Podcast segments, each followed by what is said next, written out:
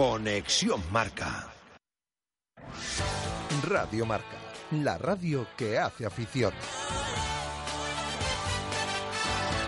Radio Marca Valladolid, 101.5 FM, app y radiomarcavalladolid.com. El deporte en Valladolid es Justo Muñoz. Todo el calzado, de todas las marcas. Y en Ruta 47 en Montero Calvo, fútbol y running. Justo Muñoz, Teresa Gil, Río Shopping y tienda oficial del Real Valladolid en calle Mantería. Tu tienda de deportes es Justo Muñoz. Estas navidades en el lagar de Venancio contamos contigo, con tu pareja, con tu familia, con tus amigos y con tus compañeros de trabajo. Y hemos preparado cinco menús para que elijáis el que más os guste y el que se adapte a vuestro presupuesto. Para empezar, calamares en tempura o pulpo a la brasa, entre otros muchos platos. Y después, carne o pescado según te apetezca. Pincho de lechazo, solomillo, entrecot, merluza con gambones y mucho más. Te costará elegir con postre casero y vino o toda la sidra que quieras beber. Ya estamos reservando comuniones en Lagar de Venancio, en la calle Traductores junto a Michelin, 983 33 43 44.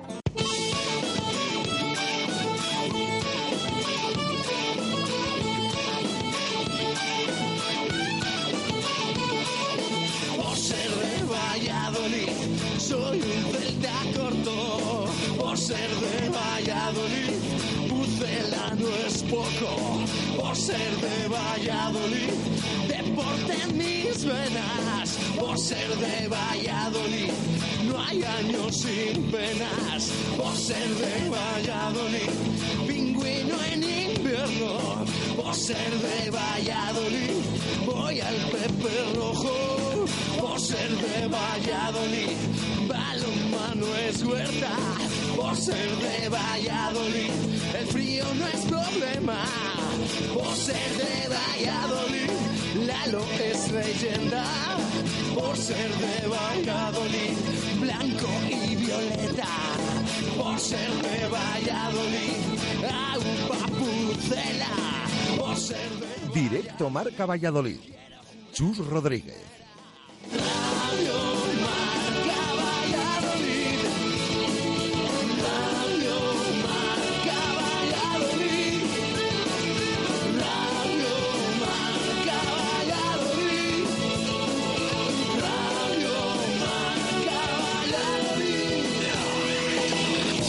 Una y nueve minutos de la tarde en este miércoles eh, 30 de noviembre de 2016. ¿Qué tal? Muy buenas. Bienvenidos a Directo Marca Valladolid desde el Lagar de Venancio. Programa de miércoles, como siempre, con protagonistas que nos van a acompañar en el Lagar. Hoy tenemos un, un programa especial. Vamos a estar con Maite Martínez en nuestra primera hora y en la segunda nos va a acompañar el cuerpo técnico del Real Valladolid B, del Promesas, que lo está haciendo tan fantásticamente bien en la segunda división B, con Rubén Alves, con Tony Madrigal. Vamos a hablar en nuestra segunda hora de programa. En nada conectamos, que ya nos está esperando Jesús Pérez Baraja en los anexos del nuevo estadio José Zorrilla. Ha habido cambio de planes porque el Real Valladolid iba a entrenar en el estadio, pero finalmente lo ha hecho en los anexos y además después hemos tenido rueda de prensa de Paco Herrera, donde ha dejado pues en bandeja el once titular que mañana va a jugar el partido de Copa del Rey a las 8 de la tarde, ida de los 16 avos frente a la Real Sociedad. Pero creemos que es obligado hoy también eh, abrir con el eh, horario que le ha asignado la Liga de Fútbol eh, Profesional al Real Valladolid para la jornada número 20 de la Liga 1-2-3. Eh, por si alguno no lo conoce todavía, que se agarre, que se siente, porque el Real Valladolid va a jugar frente al Reus, jornada 20 de la Liga 1-2-3, el viernes 6 de enero, Día de Reyes, a las 4 de la tarde. Viernes 6 de enero, repetimos, a las 4 de la tarde. Ya me dirán ustedes eh, qué panorama nos espera ese viernes en el eh, Estadio José Zorrilla.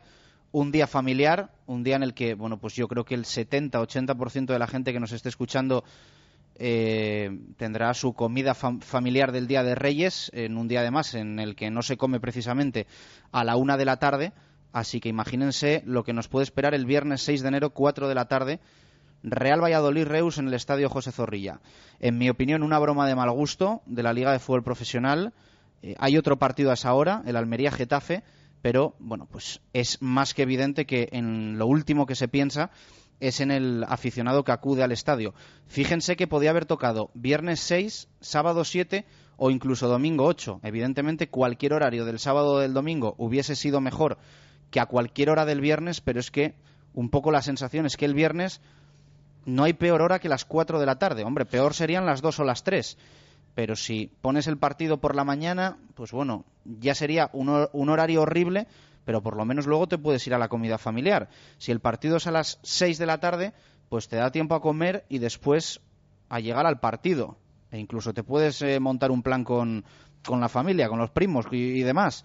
8 de la tarde lo mismo, 10 de la noche lo mismo, pero Día de Reyes 4 de la tarde, yo no sé quién ha sido el iluminado que ha puesto este horario a la Almería, al Real Valladolid, en mi opinión, una broma de mal gusto que al final quien paga es el aficionado, que cuando saca su carnet en verano paga por absolutamente toda la temporada y hay muchos que evidentemente este partido se lo van a perder. Es lo que hay, sabemos que con las condiciones que tiene el Real Valladolid y todos los clubes firmadas eh, con la televisión te puede tocar cualquier hora de cualquier día del año y demostrado queda esta auténtica aberración 4 de la tarde del viernes 6 de enero, Día de Reyes, ese partido frente al Reus. Insistimos, una auténtica broma de mal gusto eh, para todos los aficionados del Real Valladolid. Pero es lo que toca y hay que asumirlo. Una y doce minutos de la tarde. Jesús Pérez de Baraja, ¿qué tal? Buenas tardes, ¿cómo estás? Hola, ¿qué tal, Chus? Buenas tardes. Bueno, última hora del Real Valladolid. Eh, Herrera que ha servido, pues como decíamos, prácticamente en bandeja, ¿no? Ese once titular para mañana frente a la Real Sociedad de Eusebio Sacristán. Sí, mira, incluso aprovecho ahora que hablabas del tema del horario, porque también ha sido preguntado el técnico, y atención a sus palabras. Eh, dice que los jugadores y ellos mismos mm, son profesionales, que evidentemente tienen que jugar cuando así se lo marquen, pero luego ha dicho claramente que esto está empezando a derivar en hacer dinero simplemente y que él piensa en, en nuestra gente, ha dicho, textualmente, y que eso es despreciar a la afición. Esas son las palabras de Paco Herrera, que incluso se ha mostrado un poquito picado, cabreado, porque claro, hay que tener en cuenta que en esa jornada inaugural de, del año 2017, eh, al Real Valladolid le corresponde ese Día de Reyes viernes, pero es que previamente hay jornada de Copa del Rey, los octavos de final, la siguiente eliminatoria. Claro, eh, se supone que si han puesto al Real Valladolid ese viernes 6 de enero, el día 4, que está marcado, que es miércoles, para disputar esa eliminatoria, no han contado con que el Real Valladolid pueda pasar. Y eso es lo que ha dicho el técnico, que incluso parece ser que la liga no cuenta que podamos pasar y que también dice que le, que le sienta mal, que es de mal gusto, así que todo eso ha dicho el técnico en esa última pregunta que se le ha hecho en la rueda de prensa de, ese horario. Así que eso podemos contar de este tema. Eh, en un día, sobre todo, y en una comparecencia que ha dejado cosas interesantes. Un entrenamiento, por cierto, como decías en el arranque, que han cambiado. Se ha cambiado a última hora, han decidido que fuera puerta abierta y va a ser a puerta cerrada. Incluso mañana va a haber entrenamiento. Eh, por la mañana va a dar la convocatoria al técnico, así que hoy podemos decir que ha sido el penúltimo. Un entrenamiento en el que hemos visto diferentes cosas que luego las ha refrendado el propio técnico en sala de prensa porque más o menos nos ha dado el once. Dice que tiene alguna duda, ahora se las vamos a aclarar nosotros, pero sí que nos ha dado eh, más o menos ese once titular. Dice que puede estar formado por Pau Torres en la portería, en defensa Markel, Alex Pérez Oguitián, esa es la duda que tiene, Lignovsky y Ángel, a todos estos que estamos dando por fijos los ha dado el técnico así. Centro del campo, atención, juega Anuar, aunque le quiere ver también mañana, porque dice que tiene molestias del último partido, hoy ha entrenado perfecto, pero ha dicho que tiene pensado que juegue Anuar de titular, con Luismi, Sergio Marcos y Joan Jordán, es decir, cuatro centrocampistas, vamos a ver cómo eh, los dispondría en el terreno de juego. Arriba, Juan Villar, que va a ser titular, dice que va a tener 45 minutos, que también arrastraba molestias de días atrás, y la máxima duda está es en, en quién acompaña a Juan Villar. Ha hablado de Guzmán, ha hablado de Tomás, dice que es un puesto abierto. Guzmán, de Tomás, Iván Salvador, incluso el propio Jaime Mata, que recordemos, el domingo en Mallorca no puede jugar, esa sanción que se cumple en liga, pero sí mañana. Eso sí ha dejado claro que tiene pensado en esos cambios, o que ha pensado en los posibles cambios de mañana y que por eso quiere dejar algún delantero en el banquillo. Así que todo hace indicar que Jaime Mata no va a ser titular, pero sí que ha dejado abierto ese puesto de, delantero centro. Eh, es verdad que durante el entrenamiento hemos visto que en determinado momento ha habido 13 futbolistas que se han retirado. Evidentemente, todos estos que ha nombrado Paco Herrera están entre ellos. Es decir, de esos 13 va a salir el 11 y de esas dudas que habla, por ejemplo, habla de Iván Salvador, de De Tomás, pero esos no se han retirado, con lo cual vamos a ver si el que entra en ataque es Guzmán junto a Juan Villar o se decanta por uno de los otros. También ha dejado la duda en el centro de la defensa entre Alex Pérez y Guitián. Tiene pensado que cada uno juegue 45 minutos, pero nosotros les podemos contar que el técnico tiene pensado que salga de titular Alex Pérez. Es decir, eh, sería el único futbolista que repetiría titularidad del otro día. Así que todo eso, más o menos, es lo que, con las pistas que ha dado el técnico y lo que nosotros les podemos contar, eh, es el once que puede presentar mañana el, Real Valladolid, como digo, en un entrenamiento que además ha dejado más cosas.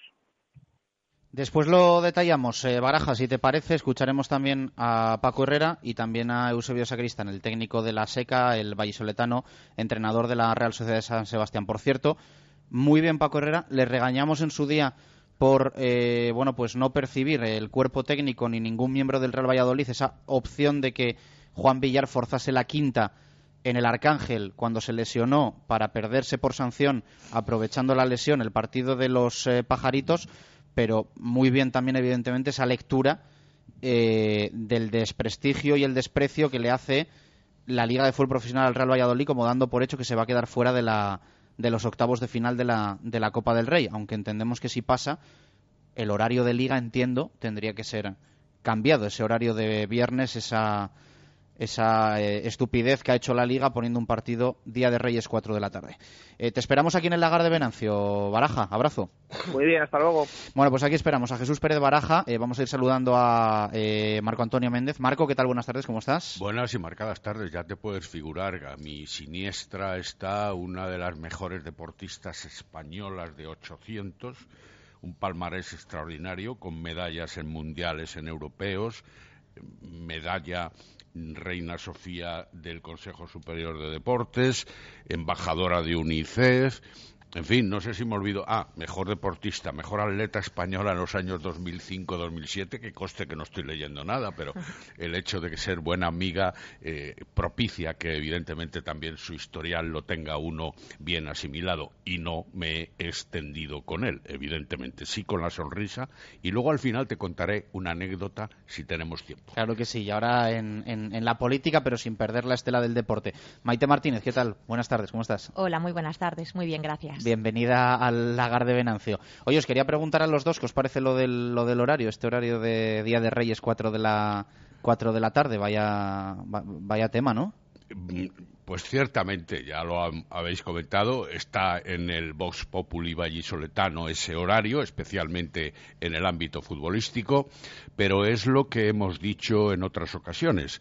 Aquí el servilismo a unas determinadas entidades proporciona que de vez en cuando toquen eh, situaciones anómalas, vamos a calificarlas benévolamente como anómalas. Ya me encargo yo de...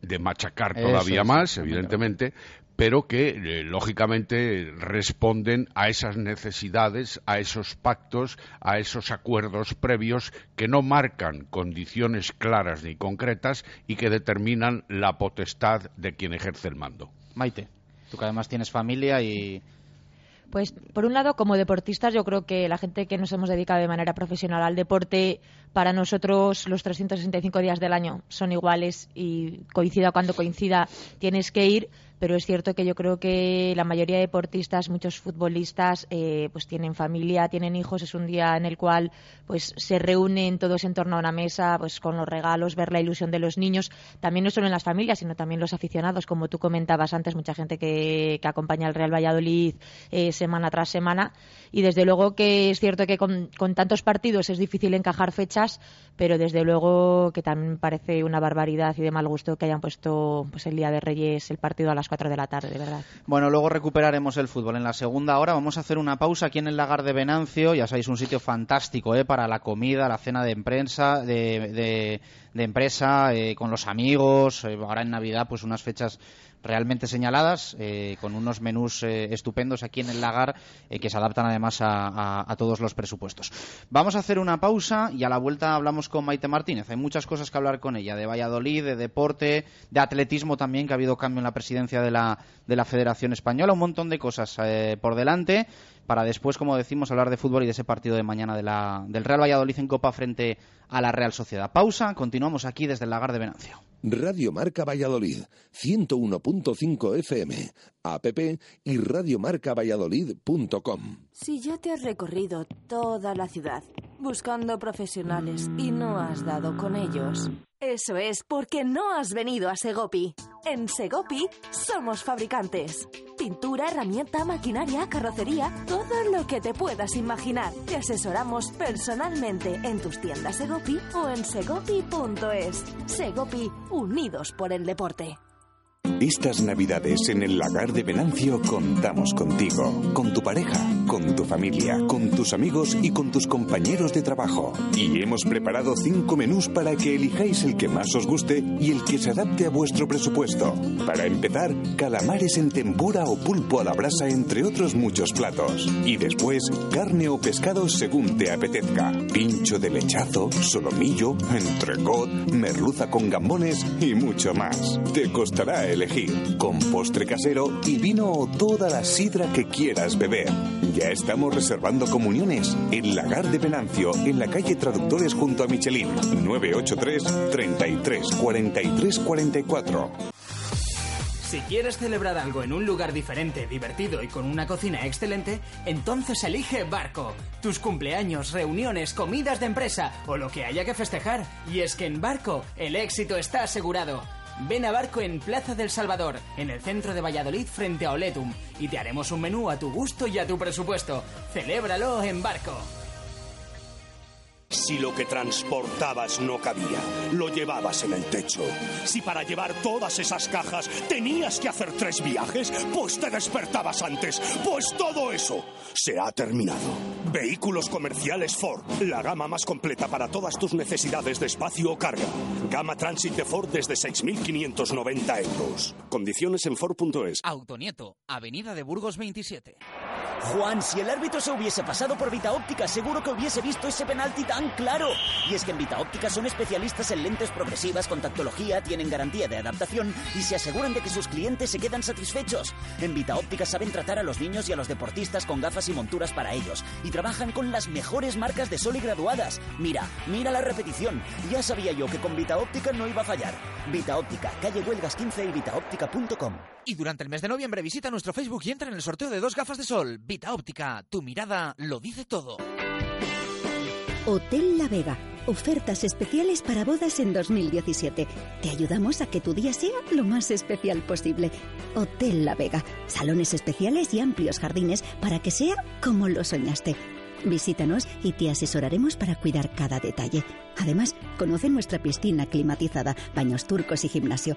Todo un exclusivo centro deportivo en un hotel cuatro estrellas. Y no olvides nuestro restaurante con menú diario y de fin de semana. Hotel La Vega, 983 40 7100. lavegahotel.com. Todo el sabor en un clásico.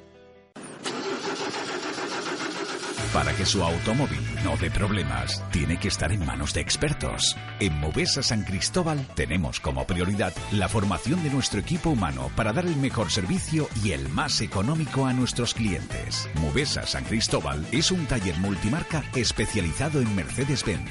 Visítenos y encontrará el coche que está buscando. Movesa San Cristóbal, calle Nitrógeno 1. Movesa San Cristóbal. La experiencia al servicio de los clientes. Radio Marca Valladolid, 101.5 FM, app y radiomarcavalladolid.com. Directo Marca Valladolid. Chus Rodríguez. Una y 25 minutos de la tarde. Continuamos este directo Marca Valladolid de miércoles desde el Lagar de Venancio. Muy a gusto, aquí acompañados, muy bien acompañados de Maite Martínez. Eh, bueno, muy ocupada, ¿no? Te, vemos siempre en todos los lados, de acá para allá, con deporte, con más cosas. Así que me imagino que trabajando mucho, ¿no? Sí, la verdad que no puedo quejarme. Soy, soy una, persona muy afortunada por la nueva situación en, en la que estoy. Al poco de, de dejar la, la, práctica deportiva, pues tuve la suerte de, quedarme embarazada y, tener a, a, mi hija Carmen. Y luego, pues eh, a partir del año y medio me surgió la oportunidad de, de formar parte de la candidatura de, del Partido Popular, algo a lo que estoy sumamente agradecida y desde entonces, pues aunque ahora desde la oposición, pero ahí estoy encantada porque es, un ámbito que, que, cada vez me gusta más, que siempre me considero una persona muy comprometida con, con, los pies en el suelo, muy cercana a la gente. Y yo creo que aquí desde la administración local puedes realizar, como digo, desde la oposición, pero también puedes sentir lo que piden los ciudadanos, los deportistas y bueno, pues desde luego que, que, a su servicio y a su disposición estoy para todos. Bueno, eh, abandonar la práctica deportiva profesional, porque todavía te vemos, te vemos por ahí, ¿no? En alguna carrera y demás. Sí, intento sacar dos o tres días a la semana, pero es cierto que, que, dispongo de poco tiempo porque afortunadamente pues tengo una dedicación exclusiva en el Ayuntamiento de Valladolid no solo es el trabajo de despacho por las mañanas, también por las tardes, pues cuando no tienes eventos, tienes reuniones, también con la escuela de atletismo, aunque yo no estoy ahora ya de monitora, pero sí que intento no perder semanalmente el contacto y me acerco así hasta las pistas para, para hablar con los padres. Luego, pues lo que es obviamente el, el cuidado y la dedicación a la familia, que también es, es lo más importante.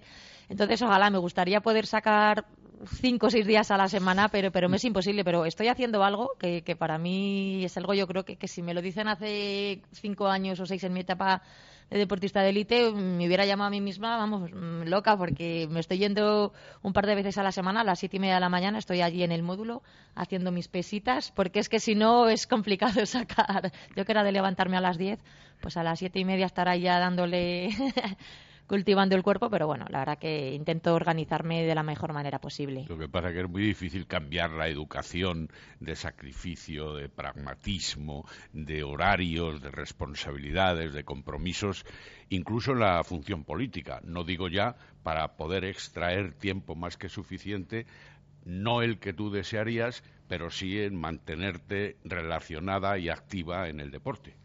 Sí, sí, yo mm, desde claro, luego educada, que... educada de una determinada manera es muy difícil erradicar eso, ¿no? Sí, de hecho yo creo que muchas veces cuando hablamos de, de los valores del deporte, yo muchas veces, eh, pues cuando vas a colegios lo, lo, comentas, pero es verdad que a mí ahora en, en esta nueva etapa laboral, porque es verdad que cuando eres deportista de élite te, te, dedicas en cuerpo y alma al deporte, pero bueno, no, no tiene ese concepto de ir a trabajar no todos los días y es muy importante el entrenamiento, pero también es muy importante el descanso.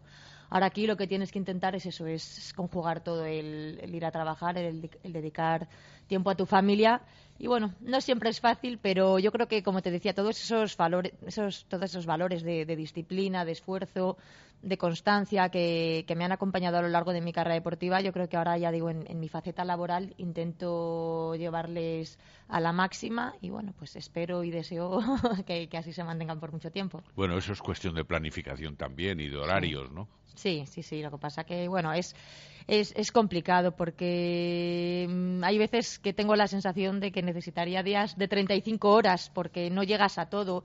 Hay veces que, pues, hay veces que como, como mujer, ¿no? dices, quieras que no, que mira, hace poco también llevaba una moción al ayuntamiento sobre el tema, de, bueno, era de la violencia de género, pero que también lleva implícito el tema de la igualdad. Al final, muchas veces, pues, mmm, quieres ser buena, buena compañera de trabajo, buena compañera con tu pareja, buena madre, eh, y hay veces que, que, es difícil llegar a todo al 100%. Y muchas veces es verdad que, que, quienes lo sufren son los más pequeñitos, que a lo mejor son los que quitas tiempo de tu familia para a lo mejor dedicarte a esto. Pero bueno, yo creo que si intentas, si un día veo poco a mi hija, pues al día siguiente intento pasar más tiempo con ella y, y, ahí, y, y ahí, lo voy poco a poco. lo, vas, lo vas sorrayando, sí, equilibrando. Sí. ¿no? Bueno, ¿cómo ves el deporte vallisoletano en general? No, no precisamente pregunto desde la oposición ni desde la ejecutoria, sino en general. Pues yo creo que el deporte vallisoletano ahora está atravesando, bueno, mmm, bueno, hay de todo, o sea, tampoco se puede generalizar. Yo creo que está atravesando un buen momento, pero desde luego, pues que sí que nos gustaría, eh, pues tener al fútbol, tener al baloncesto, pues ocupando pues, los, los, puestos o de, que nos tenían acostumbrados, ¿no? Pues a estar, a estar peleando en primera división. Es cierto que hay otros equipos, pues como al Atlético Valladolid, que yo creo que está haciendo una labor formidable, a los dos equipos de rugby, a tenis de mesa, bueno, pues que si me pongo aquí a enumerar todos los clubes de élite de, la ciudad, a los de hockey, el atletismo también, sí, sí, que también están en, división de, en división de honor. Yo creo que es verdad que, ya digo, a todos nos encantaría, a todos los que amamos el deporte, que todos estuviéramos en primera división, pero no, yo creo que, pues bueno, por unas cosas y por otras no es posible, pero yo creo que, bueno, hay que mirar esperanzados al futuro. Yo creo que seguir entre todos trabajando y construyendo, porque Valladolid yo creo que es un referente deportivo, lo ha sido muchos años. El año que viene también vamos a, yo creo que Valladolid va a estar en, la mente de toda España con, con la gala de la prensa nacional y bueno, pues ya digo, sumando, sumando todas las personas que, queremos y nos desvivimos por el deporte, pues para que siga siendo Valladolid un, un referente como yo creo que lleva siendo mucho tiempo. Y desde el punto de vista social, porque has hablado de eh, bueno el deporte de cierta élite o de élite ese que todo el mundo evidentemente ve como imagen representativa de Valladolid pero también hay muchísimos practicantes en Valladolid hay mucha demanda de horarios en instalaciones. Luego podemos hablar y nos podemos extender de las posibilidades que la mujer tiene, puesto que tú has presentado también ideas en ese sentido eh, en el ayuntamiento y en algún sitio más, en comunidades, etcétera, etcétera. Pero en términos generales, eh, ¿la sociedad vallisoletana está bien amparada para el deporte? Sí, yo creo que Valladolid es un referente deportivo a nivel nacional, tanto en cuanto a calidad de instalaciones, en cantidad de instalaciones, el número de participantes. Eh, afortunadamente también eh, cada vez ves más niños, ¿no? El deporte base, deporte escolar, deporte aficionado. Mm, cualquier día, yo puedo hablar un poco más de lo que es el tema del, atletismo porque es lo que me toca más, de cerca y lo que también, pues como ciudadana, cada vez si, si te si echas un poco la mirada hacia atrás, pues antes éramos hace 15 años 10 locos los que veías corriendo por la calle y ahora, pues afortunadamente, la ciudad está plagada de corredores. O yo algún sábado por la mañana o domingo, cuando también puedo salir a correr, pues vas ahí por toda la zona de las, de las Moreras, de la Ribera del Pisuerga, y, y, ves desde primerísima hora de la mañana ya muchísima gente practicando deporte.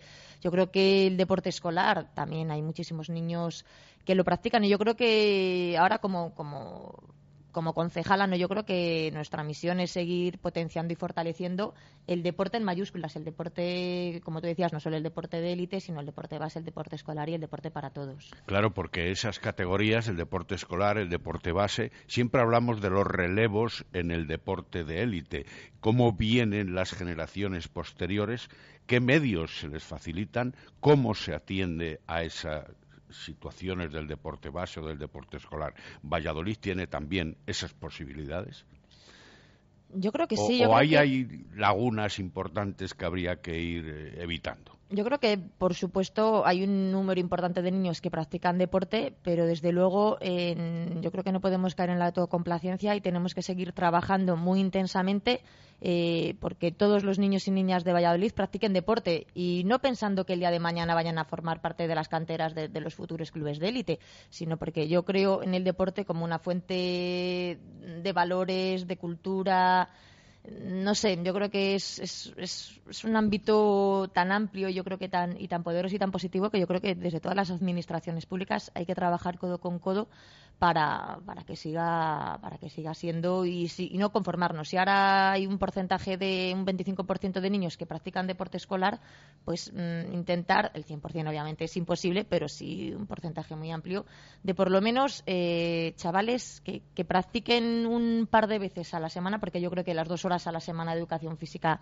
para mí es insuficiente y yo creo que tenemos que, fomentar y fortalecer, sí, que, se haga, que se haga más actividad física. También nosotros es cierto que también a raíz de esto y un poco para intentar facilitar a aquellas familias con pocos recursos, porque es cierto que a lo mejor hay niños y niñas que, que no pueden practicar deporte porque vienen de familias en riesgo de exclusión social y no tienen mm, la posibilidad de comprarse ni unas míseras zapatillas.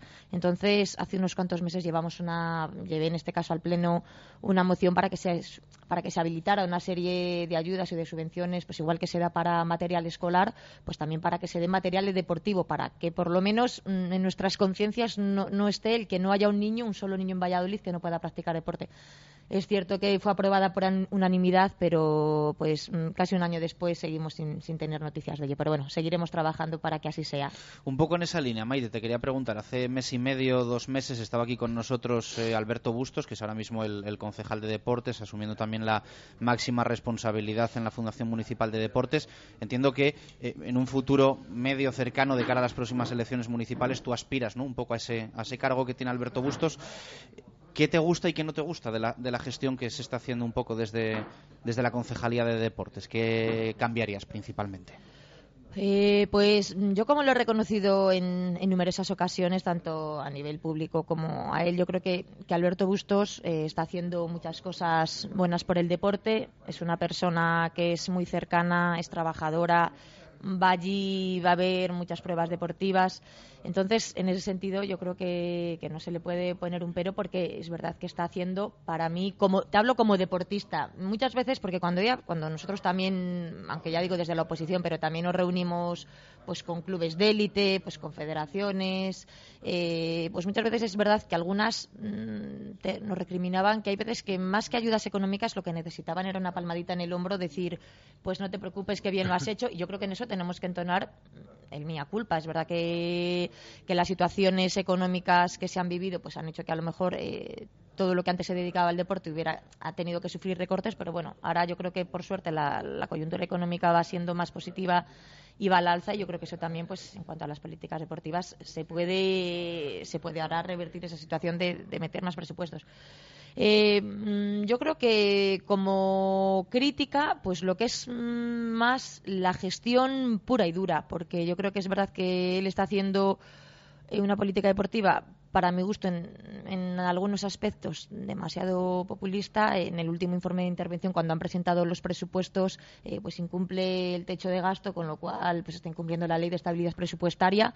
Y yo creo que mm, si una cosa mm, desde el poco tiempo, pero yo llevo un año y medio aquí, entonces yo como deportista dices, ojalá gasten y gasten y gasten en deporte, pero es cierto que ahora cuando eres un gestor público tienes que ver que, es que el dinero que sale de las arcas municipales lo pagamos todos los funcionarios, o sea, perdón, todos los funcionarios, todos los ciudadanos. Y es verdad que ahora en los presupuestos que, se nos han presentado hay una disminución muy importante mm, de ingresos pues en cuanto a tasas y precios públicos y, un, aumento también importante de gasto corriente y, de gasto, y de gasto capital. Eso quiere decir que estamos gastando por encima de lo que está presupuestado y que al final tiene que venir mm, papá ayuntamiento a hacernos una transferencia a la Fundación Municipal de Deportes porque si no, no cumplimos. Entonces, yo sí que le pediría un poquito más de rigor, porque al final no solo es gastar por gastar. Y yo creo que en este caso el decir, no, es que estoy tirando los precios públicos, es que estoy haciendo que puedan venir todos los niños a la piscina. Sí, pero con cierto rigor, porque a lo mejor en los que hay que centrarse es en aquellas familias en riesgo de exclusión social, pero no bajar los precios mm, de alquileres. Es que muchas veces poníamos el ejemplo, un poco en plan gracia, pero cuando pues el, el bono gratuito para hijos de, para, o sea, para todos los menores de, de 12 años ¿Qué pasa? ¿Viene el nieto aquí de Amancio Ortega y tiene que viajar gratis en autobús? Pues en el deporte es lo mismo, o sea, dicho un poco así de manera genérica, pero para que se pueda entender. Yo creo que desde luego que está bien eh, facilitar y fomentar para que todo el mundo haga deporte, pero sobre todo ayudando a las familias con pocos recursos, no, no gastar por gastar, porque ya digo, yo creo que al final el dinero lo pagamos todos los, los vallisoletanos con nuestros impuestos. Igual que si todas las fundaciones o u organismos autónomos dependientes del ayuntamiento incumplieran en este techo de gasto, pues al final, pues habría, habría problemas en el Ayuntamiento de estabilidad presupuestaria. Hay que intentar eso, ceñirse. Ya digo, es un poco más en lo que es la gestión pura y dura, pero yo creo que en el trato y en, y en, y en el trabajar, yo creo que es una persona que, es, que está haciendo las cosas bien. Eh, te tengo que hacer una pregunta complicada, pero te la tengo que hacer, que es al respecto de eh, bueno, pues esa polémica que existe entre el Ayuntamiento, el Real Valladolid, una ayuda que parecía pactada por el anterior equipo de gobierno municipal, que ahora está un poco en el aire porque no había nada firmado. ¿Qué opinión tiene Maite Martínez? Eh, pues mira, cuando en un principio ese, ese dinero que eran creo que eran 400 y pico mil euros, el año pasado cuando se, habla, se habló del tema eh, desde la Concejalía de, Deportes sí que se dijo que se iba a pagar. Al final no sé por qué, si es porque no el informe de intervención era negativo, como dice, es verdad que al estar en la oposición no dispones de, toda la información necesaria. Igual que en esto de deporte, como en el resto de muchas cosas, nos enteramos de lo que sucede por la prensa, no porque a nosotros nos lo vengan a contar. Entonces yo sí que he oído declaraciones de Alberto Bustos, declaraciones del alcalde, que bueno, pues que es verdad que no hay ningún papel o nada firmado para que en el cual se diga que, hay ese reconocimiento, ese, de obligado reconocimiento, ese pago yo lo que nosotros sí que pediríamos, pues que eso, que porque el Real Valladolid, pues aunque es una entidad privada, pero desde luego yo creo que no hay que olvidar que es el deporte que más masa mueve, más número de socios, más riqueza y más recursos genera. Y desde luego que hay que intentar, con, rigor también, porque creo que hay que hacerlo con rigor, pero desde luego que hay que no descuidarlo, porque aunque esté en segunda división, yo creo que es el motor principal del deporte en Valladolid. Lo que pasa es que la intervención municipal manda mucho. Sí, hombre, desde luego. Exige mucho y además eh, delimita mucho, ¿no? Ya digo, no digo que no es crítica, ya digo que yo dentro de su función. desconozco, o sea, desconozco el tema en profundidad, entonces tampoco por eso no quiero emitir juicios en los cuales mm, pueda meter la pata o hablar por hablar. Ya digo que sí que es cierto que el año pasado se dijo que se iba a pagar. Últimamente las declaraciones que vimos es que el informe de intervención dice que es negativo y que como no se pagó en el 2014, pues que ya no se puede pagar con posterioridad.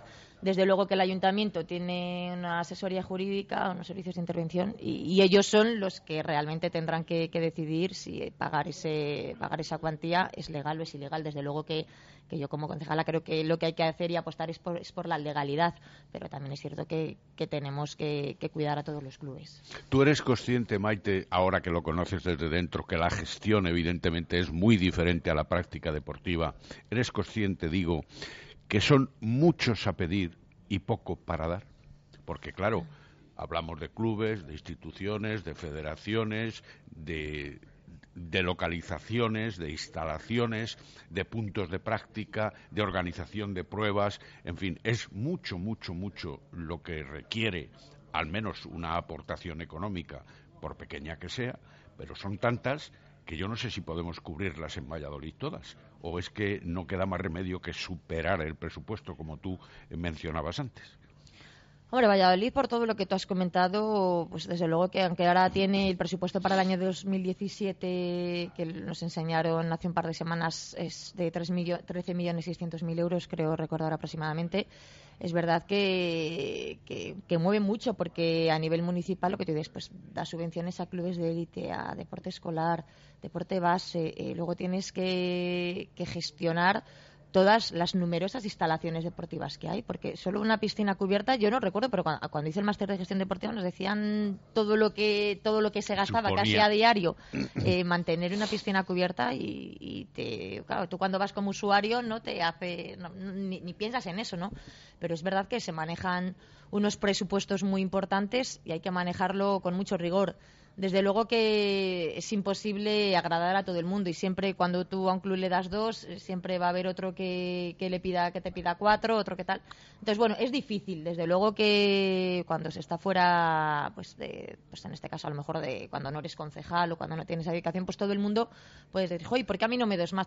y las cosas no son tan fáciles. Y de hecho, pues la administración muchas veces se está viendo ellos mismos, ¿no? Que, que han estado muchas veces en la oposición, ahora se encuentran en el equipo de gobierno, están viendo que muchas cosas que ellos antes también pedían y pedían y volvían a pedir al equipo de gobierno entonces del Partido Popular, ahora ellos mismos tampoco son capaces de dar respuesta porque las cosas, ya digo, no es decir ordeno y mando, hay unos procedimientos administrativos que no te los puedes saltar.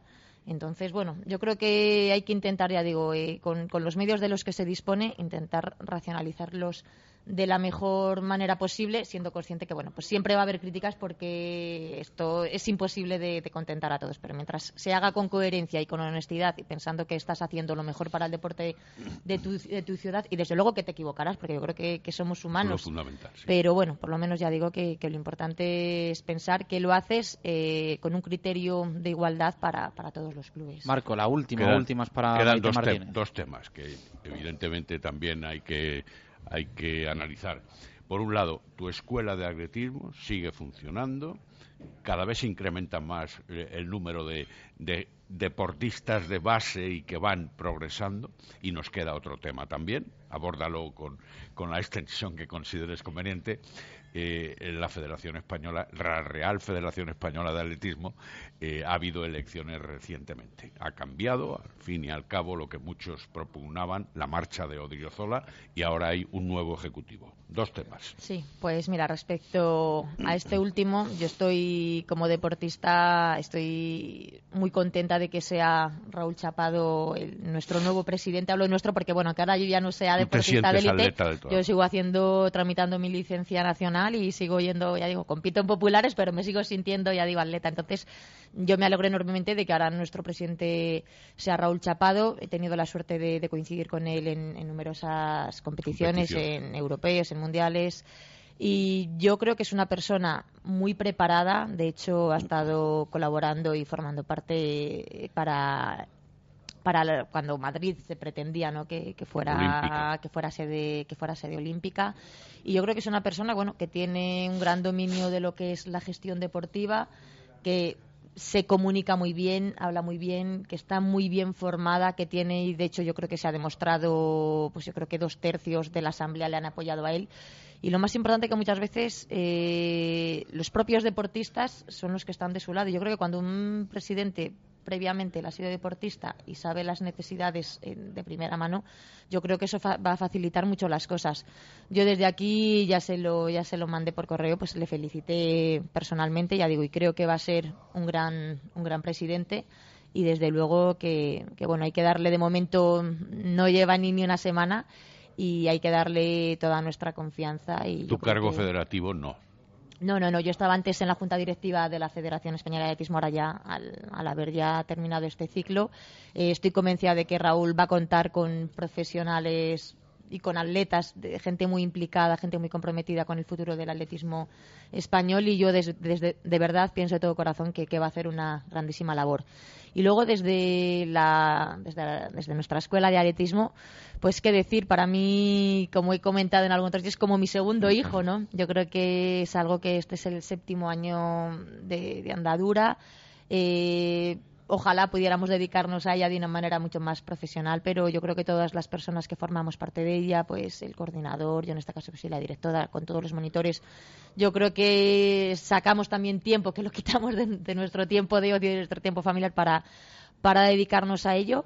Y muy contentos porque este año tenemos junto no solo en la escuela de Alice también tenemos sede en la Cistérnica y en Boecillo tenemos en torno a 200 niños y niñas practicando atletismo y, muy bien, muy bien. Nuestra filosofía, nosotros siempre lo recalcamos en las primeras edades, es muy lúdica, es muy participativa, es que los niños aprendan a lo que es el atletismo, obviamente, eh, pero que también se empapen de, los valores que tiene este deporte. Y yo creo que lo estamos consiguiendo. Tenemos muchos niños que llevan con nosotros desde, desde el inicio de, la escuela. Y bueno, pues desde aquí agradecer a todas las familias el apoyo que, nos están brindando y seguir trabajando, seguir creciendo, pero crecer mm, muchas veces nuestro objetivo no es tanto en cantidad, sino en cuanto a calidad. Sí. Maite, muchas gracias por tu visita, que haya más eh, próximamente. Muchas gracias a vosotros. Marco, gracias. Eh, mañana más. Hasta luego. Eh, eh, una y 49 minutos de la tarde. Vamos a hacer pausa. A la vuelta tenemos que escuchar a Paco Herrera. Ha dado rueda de prensa. Ya está por aquí Jesús Pérez Baraja para contarnos la última hora, el detalle del Pucela a Eusebio Sacristán, el vallisoletano de la Real Sociedad. Mañana eh, vuelve a Valladolid, eh, al nuevo estadio José Zorrilla, y también eh, tendremos la visita de Rubén Alves y de Tony Madrigal, cuerpo técnico del Real Valladolid Promesas, que tan fantásticamente bien lo están haciendo en su grupo de la Segunda División B. Hacemos una pausa y continuamos aquí en directo Marca Valladolid desde el Lagar de Venancio. Radio Marca Valladolid, 101.5 FM, app y radiomarcavalladolid.com.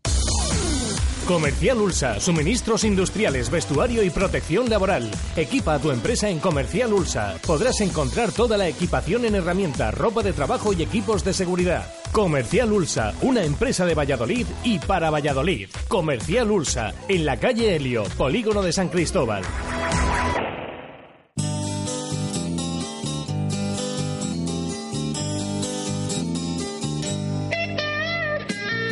Gracias a él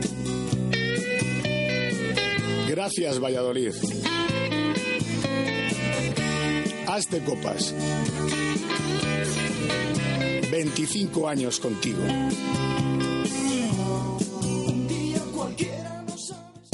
Simancas Autorecambio, 25 años en Valladolid, diferencian a una empresa con la atención y el servicio más profesional para facilitarte las cosas. Recambios para automoción y especialistas en transmisiones, direcciones, distribuciones, suspensión y frenos de primeras marcas. Distribuidores de frenos ATE, distribuciones Contitec Continental y baterías Barta y Grupo Auto. Simancas Autorecambios en la calle Carraca, nave 12, cerca del Hospital Río Ortega. Estas navidades en el lagar de Venancio contamos contigo, con tu pareja, con tu familia, con tus amigos y con tus compañeros de trabajo. Y hemos preparado cinco menús para que elijáis el que más os guste y el que se adapte a vuestro presupuesto. Para empezar, calamares en tempura o pulpo a la brasa, entre otros muchos platos. Y después, carne o pescado según te apetezca. Pincho de lechazo, solomillo, entrecot, merluza con gambones y mucho más. Te costará elegir con postre casero y vino o toda la sidra que quieras beber.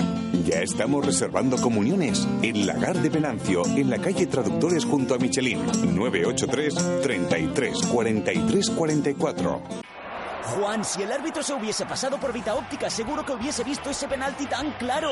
Y es que en Vita Óptica son especialistas en lentes progresivas con tactología, tienen garantía de adaptación y se aseguran de que sus clientes se quedan satisfechos. En Vita Óptica saben tratar a los niños y a los deportistas con gafas y monturas para ellos y trabajan con las mejores marcas de sol y graduadas. Mira, mira la repetición. Ya sabía yo que con Vita Óptica no iba a fallar.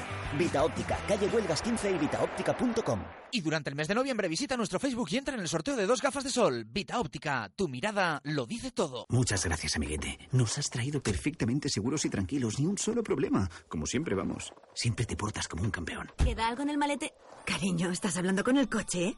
Por todo lo que disfrutas con tu coche, regálale la revisión Renault con aceite ELF y nosotros te regalamos a ti una fantástica cesta de Navidad. Te esperamos en la red Renault. Vas allá Arroyo, tus concesionarios Renault en Valladolid. ¿Conoces un nuevo restaurante con una parrilla gigante? Las carnes más jugosas, los pinchos de lechazos doraditos, doraditos y auténticas pizzas al estilo italiano? Nos llamamos Restaurante El Embrujo. Somos de Valladolid y estamos en el polígono de Santovenia, en la parte alta, en la calle Cañada Aguilera. Ven a El Embrujo y conocerás un impresionante restaurante que no te dejará indiferente. Embrújate de la mejor gastronomía en Restaurante El Embrujo. Radio Marca Valladolid, 101.5 FM, app y radiomarcavalladolid.com. Directo Marca Valladolid. Chus Rodríguez. Una y 53 minutos de la tarde. Continuamos este directo Marca Valladolid de miércoles, último de noviembre, desde el Lagar de Venancio. Vamos a ir saludando a Jesús Pérez Baraja, que ya está por aquí con nosotros. Jesús, ¿qué tal? Muy buenas, ¿cómo estás? Hola, ¿qué tal? Buenas tardes. Bueno, pues muy brevemente, cuéntanos nada, en 20 segundos, lo que ha pasado hoy en Zorrilla, porque tenemos que escuchar a Paco Herrera antes de recibir a nuestros invitados aquí en el Lagar. Eh, sobre todo un entrenamiento que se ha cambiado a última hora. Finalmente ha sido a puerta abierta, lo hemos podido ver y además ha dejado detalles interesantes. Ahora vamos a escuchar todas las palabras del técnico en sala de prensa, pero sí que podemos decir, eh, en ese entrenamiento no ha estado ni Rafa ni José, no ha entrenado hoy el canterano, por lo tanto, todo hace indicar que mañana no estará frente a la Real Sociedad, a pesar de que todavía queda un entrenamiento mañana que ha fijado el cuerpo técnico, mañana por la mañana, y dará esa convocatoria. En el entrenamiento de esta mañana, detalle importante, eh, en determinado momento ha parado Paco Herrera, ha parado el entrenamiento, ha interrumpido eh, a gritos con los jugadores, bueno, siempre intentando motivarles, les ha llamado la atención, no estaban entrenando bien, les ha dicho textualmente que corrieran, que lucharan por la última, por cada pelota, que tenían la oportunidad, sobre todo dirigido a mañana a, ese encuentro de la Real Sociedad, que, que ellos podían, que confiaban en ellos. Esas son las palabras que le ha dedicado el técnico en un entrenamiento en el que después ha comparecido en sala de prensa. Incluso el técnico, más o menos, nos ha dado el once titular de mañana en esa sala de prensa de Zorrilla. Bueno, la Real Sociedad que viene prácticamente con todo. Prácticamente con todo. De hecho, ha dejado fuera al vallisoletano Litri, que bueno pues no, no entró el otro día también tampoco en la convocatoria liguera. Y esto es la prueba un poco de que los descartes de Eusebio en, en liga también se quedan fuera en la copa. Está Rulli y Ramírez como porteros y atención al resto porque van a ser conocidos para todos. Carlos Martínez eh, Zaldúa Raúl Navas, Íñigo Martínez, Ariz, Yuri Berchiche, Asier Yarramendi, Esteban Granero, Zurutuza, Canales, Zubeldia, Carlos Vela, David Concha, Juanmi, William José y Bautista. Así que Casi nada. de los más conocidos se quedan fuera eh, Markel Vergara, Miquel, Xavi Prieto, Gaztañaga, Oyarzábal, Aguirreche que está lesionado y no termina de, de volver tampoco a la competición, pero vamos, una lista de convocados espectacular de la Real Sociedad. Sí, que no que asuste, porque no tenemos que tener miedo a nadie, pero sí con respeto. Hay que afrontar ese encuentro. De hecho, lo ha dicho el técnico, le vamos a escuchar, que no descarta que el Real Valladolid pueda ganar el partido, que cree que van a dar el callo a pesar de este, esta interrupción que ha tenido que hacer en el entrenamiento para llamarles la atención, pero que está convencido que si el equipo no está al 120%, el resultado que se vea mañana en Zorrilla puede ser bastante feo. Esas son sus palabras, así que estamos viendo que la Real viene cargadita, cargadita. Vamos a ver, vamos a ver de qué es capaz el Real Valladolid o los suplentes del Real Valladolid, como le vamos a escuchar ahora, que más o menos sabe, eh, nos ha dejado ver quiénes van a actuar mañana en el césped de Zorrilla. Bueno, pinta, pinta de que eh, el Real Valladolid va a ir con más suplentes y no convocados habituales que la Real Sociedad. Tiene toda la pinta. Vamos a escuchar a Paco Herrera, previa de la eh, ida, 16 de final de la Copa del Rey 2016-2017 para el Real Valladolid. Ya lo saben, mañana, jueves 1 de diciembre, a las 8 de la tarde en el Estadio José Zorrilla, frente a la Real Sociedad. Creo que, que los anteriores, eh, que la gente que menos tiempo eh, ha tenido hasta ahora tenga posibilidades, que hagamos un buen partido eh, y que mm, sirva para que la afición que quiera asistir a ver eh, a un equipo de primera división pueda disfrutar de su equipo. Espero todo, todo lo mejor que se puede esperar. Para mí ya ya está bien el poder jugar un partido así, ya me gusta porque da oportunidades, de- oportunidades a, a- a mucha gente que, que lleva tiempo sin jugar. ¿La alineación nos la puedes dar? O... Aproximadamente, si la quieres te la doy aproximadamente. Aproximadamente, ¿por qué? Porque José, por ejemplo, que yo quería que jugara 45 minutos, sabéis que, que se ha tirado cuatro, cuatro semanas sin poder contar con él. Eh, no ha podido entrenar, tiene un, un problema importante eh, de espalda. Cuando hablo importante, no estoy diciendo que lo, lo podemos perder incluso para esta semana, no lo sé, en la liga. Yo quería que jugara 45 minutos hoy, al igual que, que Villar, pensando que la Copa también nos da oportunidad de recuperar a, a gente nuestra, ¿no?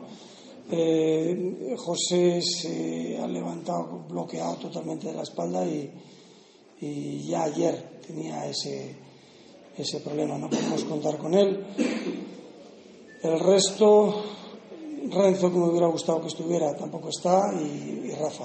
Eh, a partir de ahí, el resto del equipo está bien y la posible alineación es Pau, sí o sí, Markel, Igor, Alex Pérez Oguiti. Eh, también, como valoro que los dos llevan mucha carga de partidos, incluso hasta tengo pensado en que jueguen 45 minutos eh, cada uno. En la izquierda, Ángel. Medio campo, Anuar. Sí, verdad, también está bien porque el domingo parece ser que tuvo unos problemas en el aductor. Hoy ha entrenado, el primer día que ha entrenado, y está bastante bien. Eh, con lo cual, en teoría, no tiene que haber problemas. Mm, Luismi, Joan, Villar, por lo menos 45 minutos, valorando que hay posibilidades de que juegue el partido de liga. Y a partir de, y Sergio, Sergio seguro. Y a partir de ahí se abren las puertas a que pueda utilizar a Raúl, a Iván, a Guzmán eh, en, en un, en un puesto. Eh, no creo que sea más importante en este caso porque yo voy a adaptar el equipo a los jugadores que salgan. Eh, puede ser que decida que juguemos con 4-3-3 o 4-2-3-1 en función de ese otro jugador que falta por decidir o en función de que piense que Joan puedo ponerlo más arriba, pero lo vais a ver enseguida. No, no, no es esconder nada porque no, tampoco es un partido que yo quiera esconder nada, sino simplemente es que decida eh, pensar que, que, vamos a jugar con Luis Anuar y Joan o con eh, Anuar y Luismi y Joan un poco más arriba. Ese es la, el detalle, no es otro. Jaime Mata no va a tener minutos. Sí, sí. ¿De titular? Sí, mm, es de los que pueden entrar en, ese, en esa terna, pero claro, yo digo que sí, y si no entra de principio, a lo mejor el partido después se va hacia otro lado y no lo puedo utilizar. Pero sobre todo porque, porque el, el domingo no podemos tenerlo. Era por, por eso. Pero valorando eh, también que, que los cambios estuvieran hacia arriba, porque es donde verdaderamente más jugadores tenemos tenemos con posibilidades de, de, jugar. Prácticamente en defensa y en el medio campo están todos los que no han jugado. el efecto que pueda tener ante la plantilla un resultado abultado muy gordo de cuenta? No lo vamos a tener. No lo temo porque no lo vamos a tener, estoy seguro. Estoy seguro que vamos a dar el callo, estoy seguro que, que, el equipo eh, va a rendir y, van a competir y eh, nosotros en casa somos buenos. Nosotros en, en, casa los problemas que hemos tenido han sido unos problemas increíbles eh, y hablo de los dos de los dos partidos que hemos perdido que, que, que yo no me explico todavía cómo, cómo acabaron así, pero el equipo en casa siempre ha dado un rendimiento eh, eh, bueno en cuanto a fútbol, exceptuando algunas, algunos momentos puntuales y donde tenemos que, que cambiar y seguramente sí lo temería es fuera de casa, porque es donde verdaderamente nosotros eh, eh, aflojamos un poco. Es que la Real tampoco es un equipo de segunda y el Sí. estado en el que está ahora mismo es espectacular, Así es, así es, estoy de acuerdo. El estado de forma que tienen, independientemente de los jugadores que puedan entrar, cuando un equipo está en un estado de forma, eh, va unido al, al, grupo y estoy, estoy de acuerdo. Eh, pero creo que esa responsabilidad, que ya se la hemos hecho saber a los jugadores, esa responsabilidad va a hacer que, que precisamente eso, que el equipo actúe al 120% precisamente para que tampoco suceda eso, ¿eh? para que eh, no perdamos. Yo no descarto el que, el que nosotros eh, podamos ganar. Entiendo, entiendo que, que, seguramente si es así va a ser por un resultado mínimo, porque no vamos a, a hacer todo lo que no hemos hecho hasta ahora. En cuanto a goles, lo vamos a hacer en este partido seguramente, pero sí que estoy seguro que vamos a competir, estoy segurísimo. Aún así hemos visto en el entrenamiento de hoy que les has dado un pequeño toque de atención, ¿no? ¿Cómo, les, les, has? Bueno, porque creo que hay momentos, hay que eh, eh, momentos que aparecen cosas eh, que no deben, debe de aparecer, que no debe de aflorar. Y por lo menos yo debo de, estar pendiente y atento a ese tipo de cosas, eh, sobre todo valorando el tipo de partido que vamos a jugar mañana. Está muy claro, y, yo entiendo la pregunta que se me ha hecho antes, está muy claro que si nosotros no jugamos al 120%, sí que podemos tener un, un, resultado feo. ¿eh? Está muy claro. Y a pesar de que yo estoy convencido que no va a pasar, puede pasar si no tenemos la intensidad necesaria.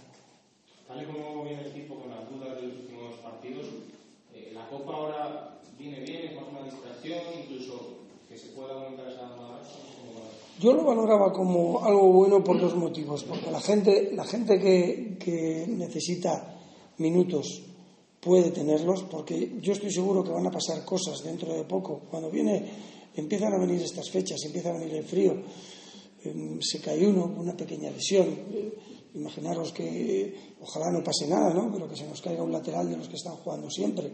Es muy importante que Ángel esté eh, jugando y que Markel esté jugando. Ese tipo de cosas. ¿eh? Yo confío en ellos.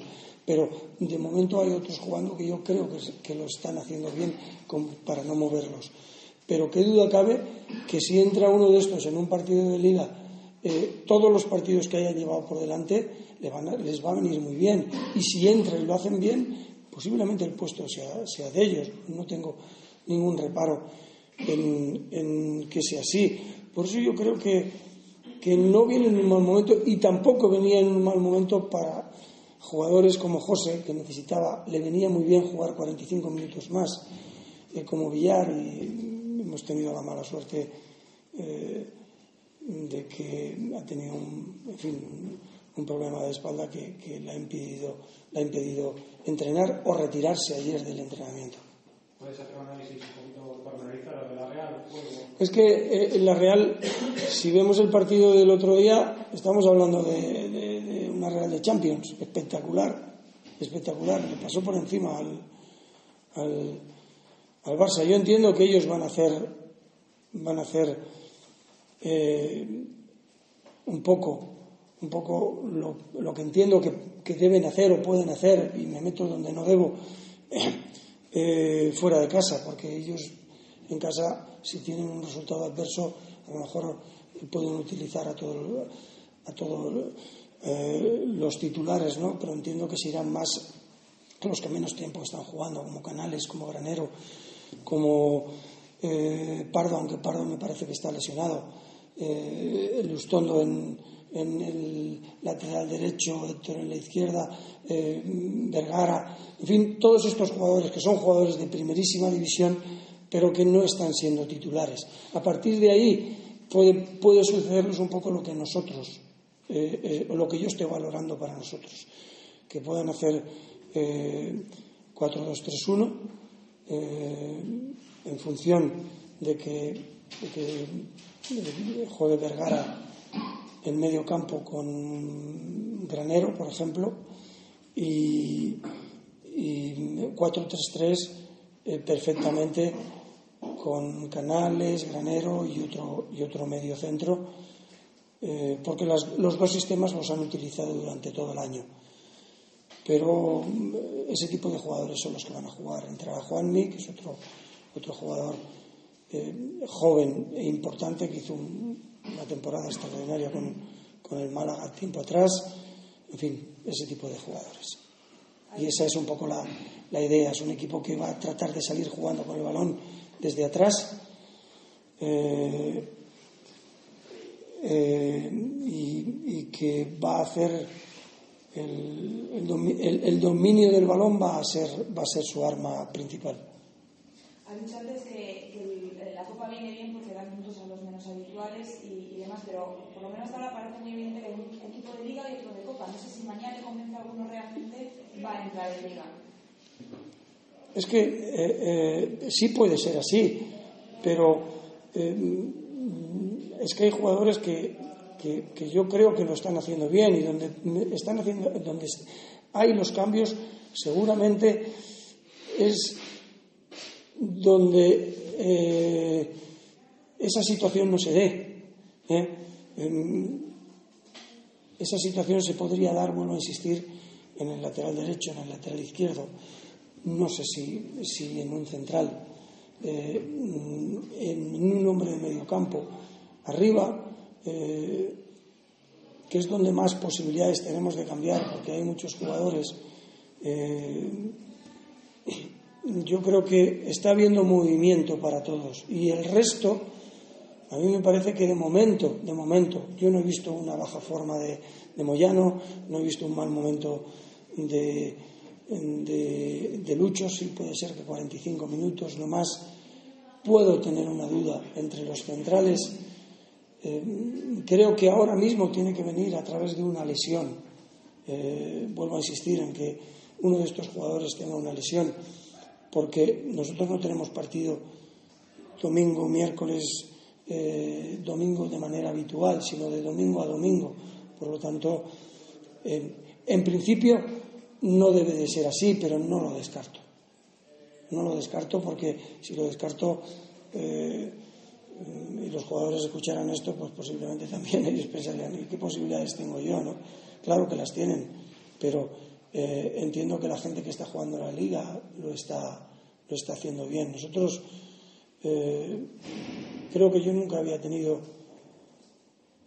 tantas situaciones de, desgracia en la liga.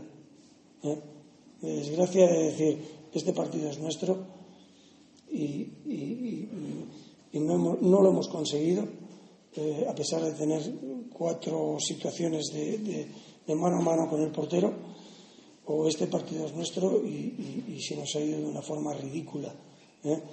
Eh, en todo caso, mm, a pesar de lo que estoy diciendo, yo no descarto esa, esa posibilidad porque siempre debe de existir. Mm, pero eh, en, una mínima medida.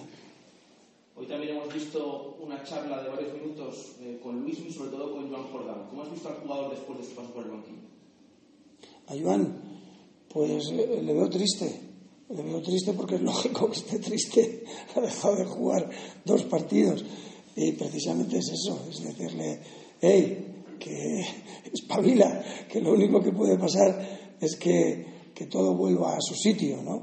Pero sí que mm, voy probando pequeñas cosas eh, eh, sin que mm, sin que sea una revolución. A eso es a lo que yo me refiero cuando digo, claro que puede entrar uno, pero probando eh, pequeñas cosas porque no estamos tan lejos de, de, conseguir lo mejor de nosotros. Y, y, he valorado a Joan y lógicamente él se queda un poco groggy, es lo habitual y, además es, es, normal que pueda estar un poco así y es animarle, es decirle, vamos, hay que seguir, hay que seguir, hay que seguir.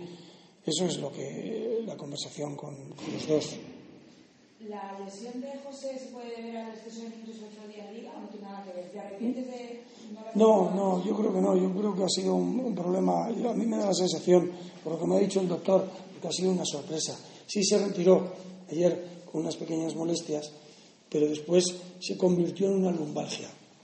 No es una lesión eh, producida por, por eh, el excesivo trabajo, se convirtió en una lumbalgia. Y es lo que tiene es una lumbalgia, que está, ahora mismo está doblado. ¿eh? es ese el, el, problema de José. Yo creo que de momento le están pinchando eh, para bajar ese bloqueo que tiene y a ver si hay suerte y lo podemos recuperar. Ayer se ha conocido un horario de Valladolid, que es contra el Reus, el Día de Reyes. El Yo me acabo de enterar ahora. la tarde. Esto ha quedado bastante bueno, entre la afición. ¿Qué, ¿Qué valoración puedes hacer?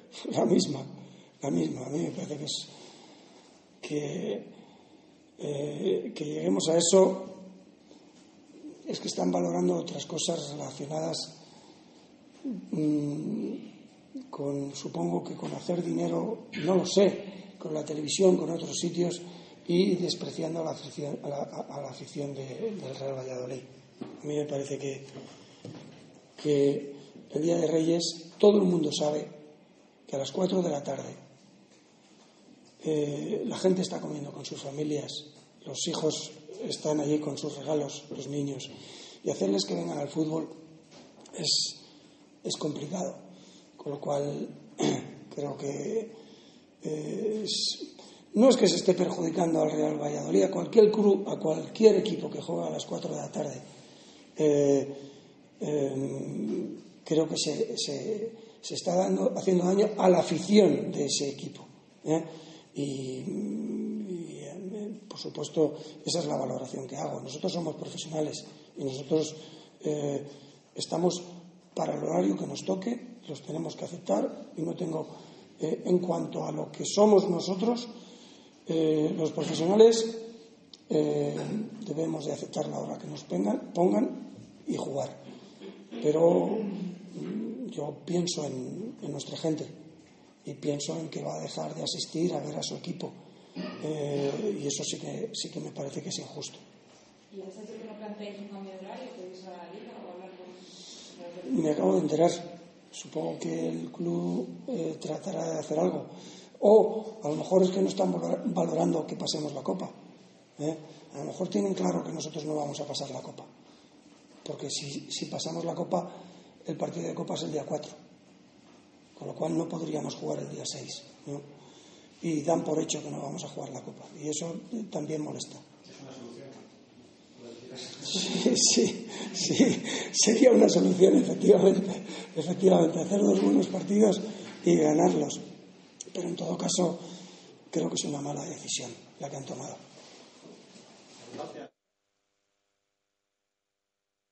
Bueno, pues ahí están las palabras de Paco Herrera, el eh, técnico del Real Valladolid, en la previa de ese partido de mañana, 8 de la tarde, en el estadio José Zorrilla, frente a la Real Sociedad. 2 y 16 minutos de la tarde, vamos a hacer una pausa y le vamos a dedicar unos eh, buenos minutos también de radio al Promesas, al Real Valladolid, se lo merece. Aquí están con nosotros en el lagar de Venancio Rubén Alves y Tony Madrigal, eh, pesos eh, pesadísimos del cuerpo técnico del Promesas. Hacemos una pausa y con ellos casi hasta las 3. Radio Marca Valladolid, 101.5 FM, app y radiomarcavalladolid.com. Hotel La Vega. Ofertas especiales para bodas en 2017. Te ayudamos a que tu día sea lo más especial posible. Hotel La Vega. Salones especiales y amplios jardines para que sea como lo soñaste. Visítanos y te asesoraremos para cuidar cada detalle.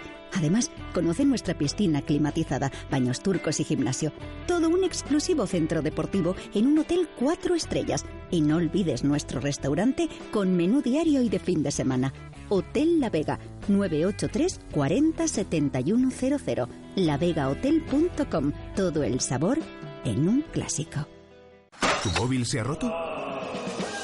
Mega Reparación Express. Arreglamos tu móvil en menos de una hora. ¿Pantalla rota? ¿Teclas que no funcionan? ¿Software que falla? Somos los más económicos. Profesionalidad y eficacia. Mega. Visítanos en megaluisfer.com o en calle Angustias 13. Me encantan estas fiestas. ¿Brindamos? Camarero, una botella de espumoso de la tierra. Burbujas Cantosano y Yera Privé. Qué difícil elección. Nos encantan los dos. Abre la que quieras. En estas fiestas brinda con lo nuestro. Hillera Privé y Burbujas Cantosán. Los espumosos de Hillera. ¿Quieres comer un buen menú del día? Restaurante La Dama de la Motilla. ¿Te apetece comer con la familia un buen menú fin de semana? Restaurante La Dama de la Motilla. ¿Te gustan las tapas y el buen vino? Gastrobar La Dama de la Motilla. ¿Comida o cena de empresa? La Dama de la Motilla. Consulta nuestros menús de bodas y comuniones. Te sorprenderán. En el corazón de Fuensaldaña, La Dama de la Motilla. Joyería José Carlos y Quick Gold le ofrecen la mejor financiación del mercado. Empeñamos sus joyas al 0% el primer mes. ¿Ha oído bien? El primer mes sin intereses. También le haremos la mejor tasación por sus joyas. No vendas en consultarnos. Máximo precio garantizado. Joyería José Carlos, en calle Angustias 5, junto al Teatro Calderón o en venderorovalladolid.com. Cocomo Sports Bar de Valladolid. Más de dos años contigo nos han convertido en el sitio ideal para ver deporte en directo o pasar un buen rato a cualquier hora del día. ¿No sabes dónde echan un partido? En Cocomo Sports Bar lo tenemos todo. Puedes elegir caña de rubia o tostada. Siempre te ponemos tapa, pidas lo que te pidas. Y con ambientazo los fines de semana por la noche. Y ahora también hamburguesas, raciones y bocatas. Cocomo Sports Bar, pasaje de la calle Barbecho. Hay canciones y canciones versión AMG. Llega el nuevo Mercedes Clase A 200D Sportif AMG. Equipado de serie con llantas de aleación AMG de 18 pulgadas, cambio automático de 7 velocidades y Dynamic Select con 4 programas de conducción. Ven a tu concesionario y descubre la deportividad en estado puro. Desde 220 euros con Alternative Mercedes-Benz. Consulte condiciones de la oferta en Adarsa, Avenida de Burgos 57, único concesionario oficial Mercedes en Valladolid. Radio Marca Valladolid, 101.5 FM, app y radiomarcavalladolid.com. Directo Marca Valladolid. Chus Rodríguez. Dos y veinte minutos eh, de la tarde. Continuamos en directo Marca Valladolid desde el Lagar de Venancio. Por cierto, antes de mm, eh, meternos en harina con, con el Promesas, eh, comentar, eh, arrancábamos el programa, bueno, pues eh, con esa crítica al horario que la Liga le ha puesto al Real Valladolid. Viernes 6 de enero, Día de Reyes, 4 de la tarde, ese partido frente al Reus de la jornada 20. Pues bien, eh, podemos contar que por primera vez, mm, creemos que por primera vez en la historia, el Real Valladolid ha emitido una queja formal a la Liga de Fútbol Profesional mostrando su malestar por este horario, que consideran, pues bueno, no es eh, oportuno, mm, que no viene al cuento y se ha emitido pues esa, esa queja por parte del Real Valladolid a la Liga de Fútbol eh, Profesional. No ha gustado en el club, que saben, evidentemente, que están sujetos a lo que digan la Liga y lo que digan las teles, pero entienden que se ha pasado un poco pues esa, esa línea, sobre todo de cara al aficionado, porque insistimos, un día de Reyes a las 4 de la tarde va a ser complicado ver una entrada digna en el estadio José Zorrilla. Ya no es una cuestión de ser o no del Real Valladolid, es una cuestión de que, bueno, pues eh, es un día especialmente familiar y volvemos a lo que comentábamos antes. El día tiene muchas horas. Tú te puedes ir a comer y después ir al fútbol a las 6 de la tarde, o puedes ir por la mañana a las 12 al fútbol y después ir a comer, pero es que a las 4 de la tarde, un día de Reyes, la gente está empezando a comer insistimos, en un día muy familiar, así que va a ser complicado. Más allá ya de también ese comentario que ha hecho Paco Herrera de que esa misma semana antes hay eliminatoria de la Copa del Rey. Y parece que se da un poco por hecho que al Real Valladolid se lo va a llevar por delante la Real Sociedad. Que podría haber ese respeto de 48 horas de diferencia, pues perfectamente, pero la verdad es que sería raro que si el Pucela pasa a octavos, la ida eh, se jugase justo antes de ese viernes y le pusiesen el horario del viernes. Sería raro, Baraja. Sería bastante raro. Es verdad que está ahí el día 3, martes 3 como posibilidad, pero el técnico ha hablado claramente. Mm, Los partidos de Copa, en teoría, tienen que empezar el día 4, con dos días de margen respecto al día 6. Evidentemente, si pasara el Real Valladolid, se tendría que cambiar el horario de liga, pero claro, es que lo ponen ya antes como que dan a entender que no, bueno, que no tiene opciones de pasar o que no plantean esa opción. Eh, vamos a ver, ojalá, como decía al final el Paco Herrera en sala de prensa, mira, lo mejor es pasar hoy y al final que así cambian el horario, pero bueno, no tiene ningún sentido ese horario que han puesto.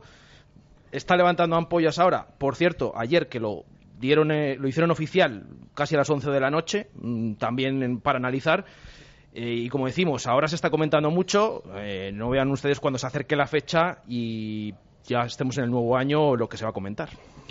Eh, Rubén Alves, ¿qué tal? Buenas tardes, ¿cómo estás? Buenas tardes. Eh, bienvenido aquí al Lagar de Venancio, a Directo Marca Valladolid y también a Tony Madrigal. Tony, muy buenas. Hola, buenas tardes. Bueno, contentos, ¿no? Me imagino que están las cosas saliendo muy bien en el, en el Promesas. eh, mucha gente hablando de vosotros, que siempre cuesta a, a la ciudad hablar del, del Real Valladolid B y entiendo que para vosotros, bueno, pues estos días, estas semanas son, son también especiales, ¿no? Ver que las cosas, que el trabajo da sus frutos, entiendo que, que a uno le gusta. Sí, evidentemente estamos, estamos muy felices, eh, seguimos siendo exigentes con nosotros mismos porque aún no ha acabado ni la primera vuelta y queda muchísimo por muchísimos partidos por jugar y a partir de ahí pues bueno esa exigencia nos tiene que seguir seguir llevando a, a sumar puntos a ganar partidos a construir futbolistas y a seguir creciendo ¿Esperabais, Tony, este rendimiento, estos resultados en este momento? Que muchas veces también se habla de los famosos picos de forma, de que el cuerpo Mm. técnico incluso, bueno, no sé si sabe cuándo mejor va a estar el equipo, pero, pero sí que hay un poco esas, esas rachas también que, que físicamente y demás a veces, pues bueno, programáis un poco, pero ¿esperabais est- est- estos resultados ahora? Bueno, al principio eh, tienes unas expectativas eh, con el tema de- del equipo porque, porque, bueno, al final nosotros estamos en formación y es nuestro objetivo prioritario. Y, y bueno, eh, vamos viendo cómo van evolucionando las semanas. El equipo ha crecido muchísimo. eh, es verdad que el, rendimiento nos está sorprendiendo incluso a nosotros por, por lo que estás diciendo, por la evolución que, ha llevado el grupo, pero al final eh, es ir buscando o, ir buscando el el- el límite que tiene, que tiene el grupo y, y de momento pues está dando un rendimiento muy alto. Ya no solo una cuestión en casa, ¿no? Como local, Rubén, en los anexos, sino que también fuera estáis completando unos buenos partidos y sumando de tres en tres. Sí, eh, a ver, esa parte de esa evolución que estamos teniendo, ¿no? Ese conseguir que, que futbolistas tan jóvenes maduren eh, más allá de un año natural, ¿no? Sino sean capaces de, de si ahora mismo tienen 19 acabar con 21, si tienen 20 acabar con 22 años. Eh, esa parte también es importante fuera de casa. Al final, cuando sales fuera de casa, eh, el nivel competitivo de los adversarios eh, evidentemente siempre es mayor. Además, los campos, pues bueno, hay campos naturales, hay campos de diferentes dimensiones. La segunda vez tiene esa riqueza en cuanto a superficies de juego y eso hace que sea más difícil puntuar fuera. estamos consiguiéndolo, estamos en esa línea, en esa línea creciente y ojalá no seamos capaces de romper eh, el techo si lo encontramos en algún momento. A los técnicos os importa poco el que dirán, pero eso también sirve un poco para, eh, si alguien piensa que el Promesas vive del césped de los anexos, acabar también con, con, ese comentario, ¿no? Sí, creo que sería equivocado y sería bastante injusto, sobre todo para los futbolistas, ¿no? Porque al final han demostrado que, que son capaces de, de, ganar en campos complicados como Ferrol o como Tudela eh, y estar muy cerca de hacerlo, por ejemplo, en, Santander, ¿no? Eso habla bien de, de, su nivel, de su trayectoria, de su, del rendimiento que están dando y al final, pues bueno, también la clasificación como visitante habla de que estamos quintos o sextos, por lo tanto eh, es para estar es para estar orgulloso de ellos. ¿Tiene techo el equipo, Tony? Bueno, eh, nosotros lo que queremos es que cada semana esté mejor y cada bloque de partidos el equipo veamos un, crecimiento a nivel individual y a nivel colectivo. El techo se lo van a marcar ellos o el límite se lo van a marcar ellos. Eh, cada semana y sobre todo ahora que estamos teniendo una buena dinámica, cada semana estamos rompiendo límites y, bueno, eh, eso va, a depender del grupo y de la evolución que tenga. Los grupos en la segunda división B son muy diferentes, pero bueno, hace poco también contábamos ese dato de una clasificación pues virtual de los filiales ¿no? de, España, evidentemente con el Sevilla Atlético por la categoría en la que está líder, luego los demás, pero el Real Valladolid B, quinto, cuarto, es una cifra también espectacular, ¿no? Comparado con los filiales, además con, con los que estáis ahí en esas posiciones cabeceras. Sé que de nada sirve el dato, pero entiendo que a uno también le, le gusta verlo, ¿no? Sí, sobre todo porque a mí, sobre todo por, por los futbolistas, porque al final eh, ellos son los protagonistas del juego, ellos son los que, los que saltan al verde, nosotros le intentamos ayudar en todo y eso es un reconocimiento para ellos.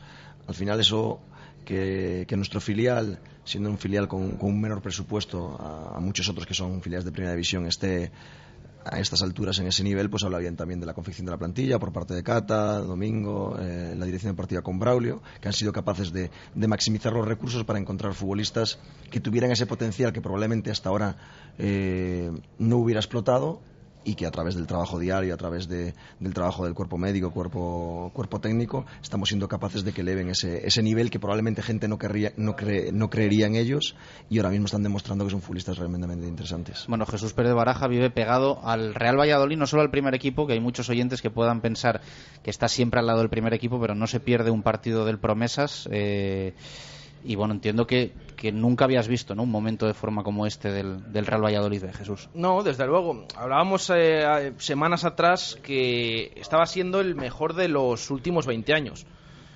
Es verdad, yo recuerdo mm, con Pepe More en el banquillo hace muchísimo tiempo, en los años 90, más o menos la clasificación era la misma, pero no sé, a mí me deja otro tipo de sensaciones. Es verdad que en aquel equipo de Pepe More estaban jugadores eh, que luego sí que llegaron por lo menos a debutar con el primer equipo, unos cuantos, como nuestro amigo Turiel, por ejemplo, eh, incluso el propio Benjamín y compañía.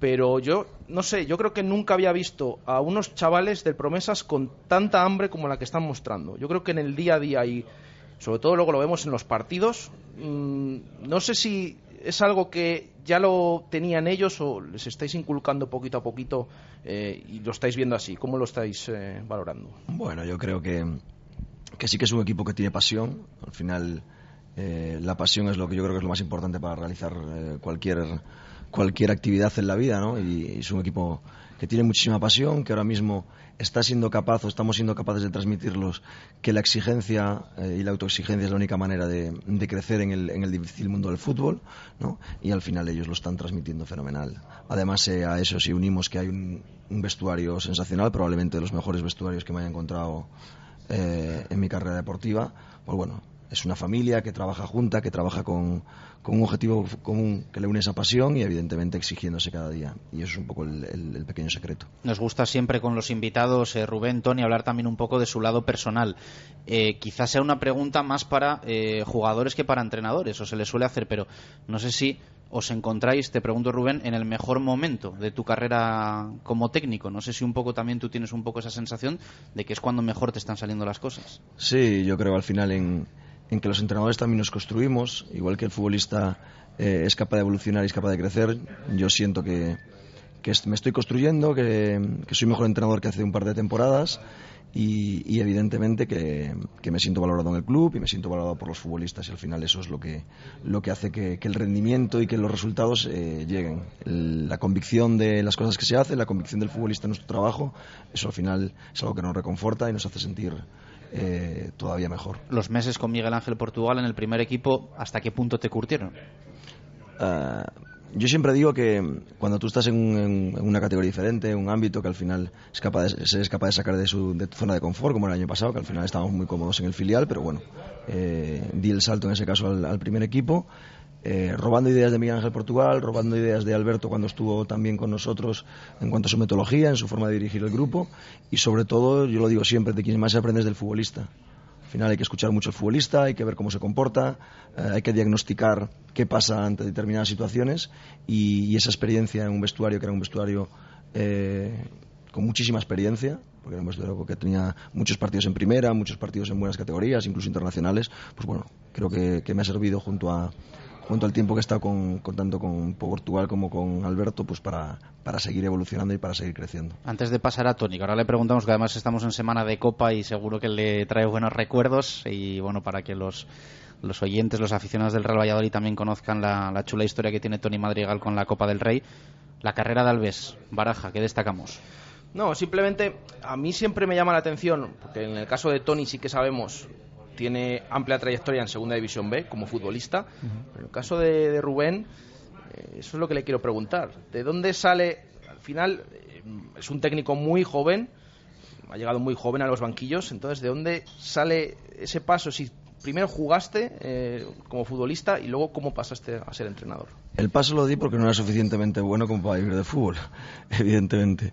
Eh, nada, compatibilicé unos años en los que entrenaba en tercera división, una temporada en una temporada en segunda B y ya en esos momentos pues estaba haciendo mi carrera de INEF, mientras entrenaba pues bueno juveniles, cadetes y hubo un momento en el que ya estaba en tercera división, en Vigo, jugando en un club. Tuve una lesión no importante, pero sí que me tuvo, me tuvo parado tres, cuatro meses. Llegaba al final de temporada y, me planteé que creía que no era suficientemente bueno como para vivir de como para vivir como futbolista. Me faltaban muchas cosas. Tenía una buena izquierda, una buena zurda, buen golpeo. ¿Juegas en la banda? Sí. Pero tenía muy poco gol. Es decir, lo que viene siendo que no le hacía un gol a nadie. y como el gol se paga mucho y eso da mucho dinero, eh, y yo no lo tenía, pues decidí evidentemente la otra pasión, creo que entendía, me gustaba entender lo que estaba pasando en, el campo, pues bueno, intentar formarme como entrenador, seguir adquiriendo experiencias y, hasta hoy. Y hasta hoy, bueno, ahora estamos viendo en Segunda División B. Es verdad que antes de llegar al Pucela también estuviste en Segunda División B, ¿no? ¿Cómo fue ese paso por el, el Dense de, de Alicante, ¿no? Pues fue un, año eh, especialmente intenso, ¿no?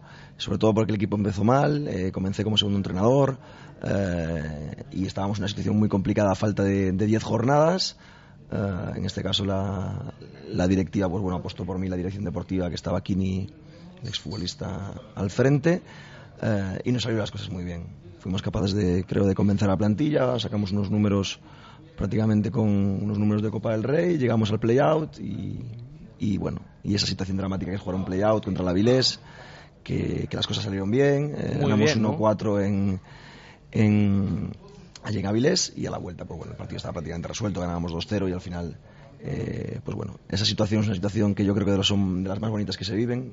Lo comentaba el otro día en una entrevista, las situaciones de, de ascensos y no descensos probablemente sean las, las, las que más placer tienes, porque al final todo, te, todo se recompensa, la gente está con, estaba con el equipo, era una situación tremendamente importante para el club y fuimos capaces de salvarla. Le pregunto a Tony, ¿desde cuándo estás eh, ligado a Rubén Alves? Eh, siempre, bueno, estamos escuchando, hasta estado en el Eldense antes, ¿desde cuándo, eh, cómo fue ese primer contacto y cómo decidisteis mm, formar parte de un cuerpo técnico? Bueno, Rubén y yo nos, nos conocimos de, bastante tiempo antes de, conformar cuerpo técnico como tal.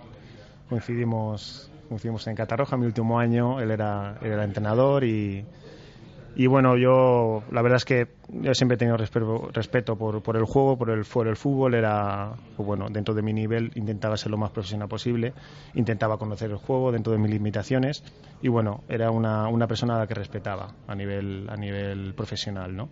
Y después llegó un poquito más allá a nivel, a nivel personal, tuvimos una buena relación y bueno, cuando colgué las botas, pues bueno, seguimos esa, esa relación hasta que, que decidimos afrontar un proyecto en, en Novelda, en tercera división, donde, donde yo ya había estado en mi época de futbolista en segunda B y, y en tercera. Y bueno, y empezó, empezó todo. ¿Cómo surge esa idea? ¿Cuál es el primer contacto que tenéis con el Real Valladolid? ¿Cómo surge esa posibilidad de llegar al, al filial? Rubén. Bueno, pues eh, se pone en, en, contacto conmigo en este caso un Braulio y eh, bueno. Directamente Braulio. Sí, bueno, a través de, de, un, de, una persona que tengo de, de confianza, eh, bueno, me lo dice, que le ha llamado Braulio, que yo había coincidido con, con Braulio en la cuando él estaba director deportivo en el, en el Valencia. Yo entrenaba mm. al cadete de allí y bueno, y desde ese no, no, hemos vuelto, no habíamos vuelto a hablar.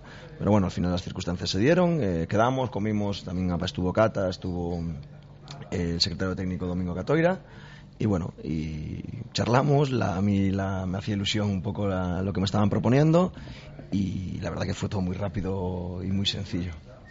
¿Qué es lo primero que os llamó la atención cuando llegáis al Real Valladolid? Llegáis a un filial, pero es un club a todas luces ha estado siempre en primera división, ahora lamentablemente no, pero se nota ese cambio de, después de tantos equipos que habéis estado, incluso de jugador en segunda B, Tony. Sí. Bueno, eh, desde fuera, la verdad es que el Valladolid es, es uno de los, de los, equipos más importantes. La verdad, yo eh, de pequeño he coleccionado cromos de, de jugadores del Valladolid y, lo tengo como un club grande. O cuando llegas aquí, pues, pues lo ves que tiene una estructura, tiene una masa social, eh, es un club importante. Eh, dentro de Castilla y León, pues será, será el más importante. Entonces, pues bueno, yo creo que te empapas un poco de esa, de esa, de esa importancia como club y, entiendes o te das cuenta cuando ya estás trabajando el tiempo aquí, pues que, que, es muy importante para la ciudad, muy importante para el aficionado que el equipo esté en primera división. Siempre que alguien llega a un filial, hay un primer equipo por delante, ¿no? Mm, de hecho, vosotros empezáis la temporada pasada con el filial, estáis nueve partidos, porque en el primer equipo se produce esa destitución de, de Gaisca Garitano. Mm, ¿Siempre tenéis, eh, habíais pensado que podía llegar ese momento de que en cualquier momento os llamen, por ejemplo, a ti, Rubén, que pasaste a formar parte de, del primer equipo? ¿Lo tenías en mente que en un futuro te sorprendió que, de repente ya te encontraras en el cuerpo técnico del primer equipo? ¿Qué dieras ese salto? Evidentemente me sorprendió porque no esperaba esa situación. Yo creo que, tener esos pensamientos me parece muy, muy irrespetuoso, me, falta, me parece faltar el respeto a un compañero de profesión, a, a gente que está entrenando, porque a mí no me gustaría que cuando yo esté pues en este caso estoy en promesas, el míster de, de otra categoría inferior, ya sea el juvenil, ya sea el cadete, esté pensando que o deseando poder poder tener mi puesto, ¿no? Yo creo que cada uno tiene que cumplir, y cuando firma un contrato es para, para cumplir la etapa en la categoría en la que esté, hacer las cosas lo mejor posible y, y la próxima temporada pues valorar qué posibilidades tiene dentro de ese club o dentro de, de otro club. Tony, cuéntanos lo de la, lo de la Copa, a ver si mañana alguno se...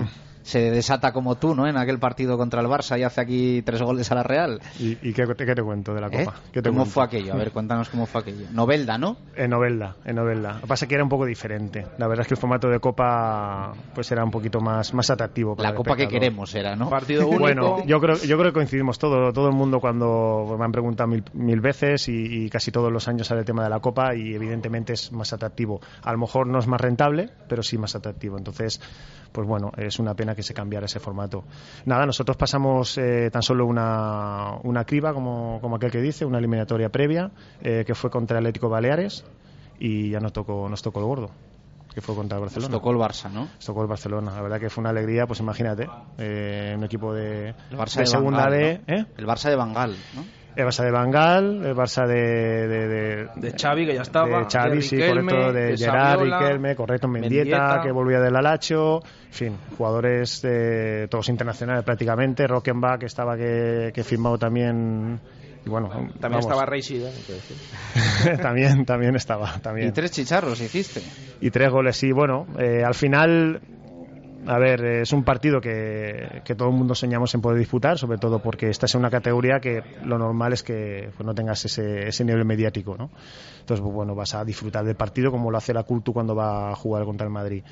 pero te sale todo. Es decir, eh, la primera parte, una primera parte que nos podían haber goleado, eh, siendo sinceros, y la segunda parte que marcamos un gol y nos venimos arriba. Y un partido como esos marca, no sé si tu carrera, tu vida, porque ahora cada vez que le marca a alguien tres goles al Barça dices tú, esta semana me van, me van a llamar, ¿no? Sí, creo sobre que el último todo fue a Duri, los ¿no? torneos de, de Copa. Sí, sí, creo que sí. En Supercopa, sí.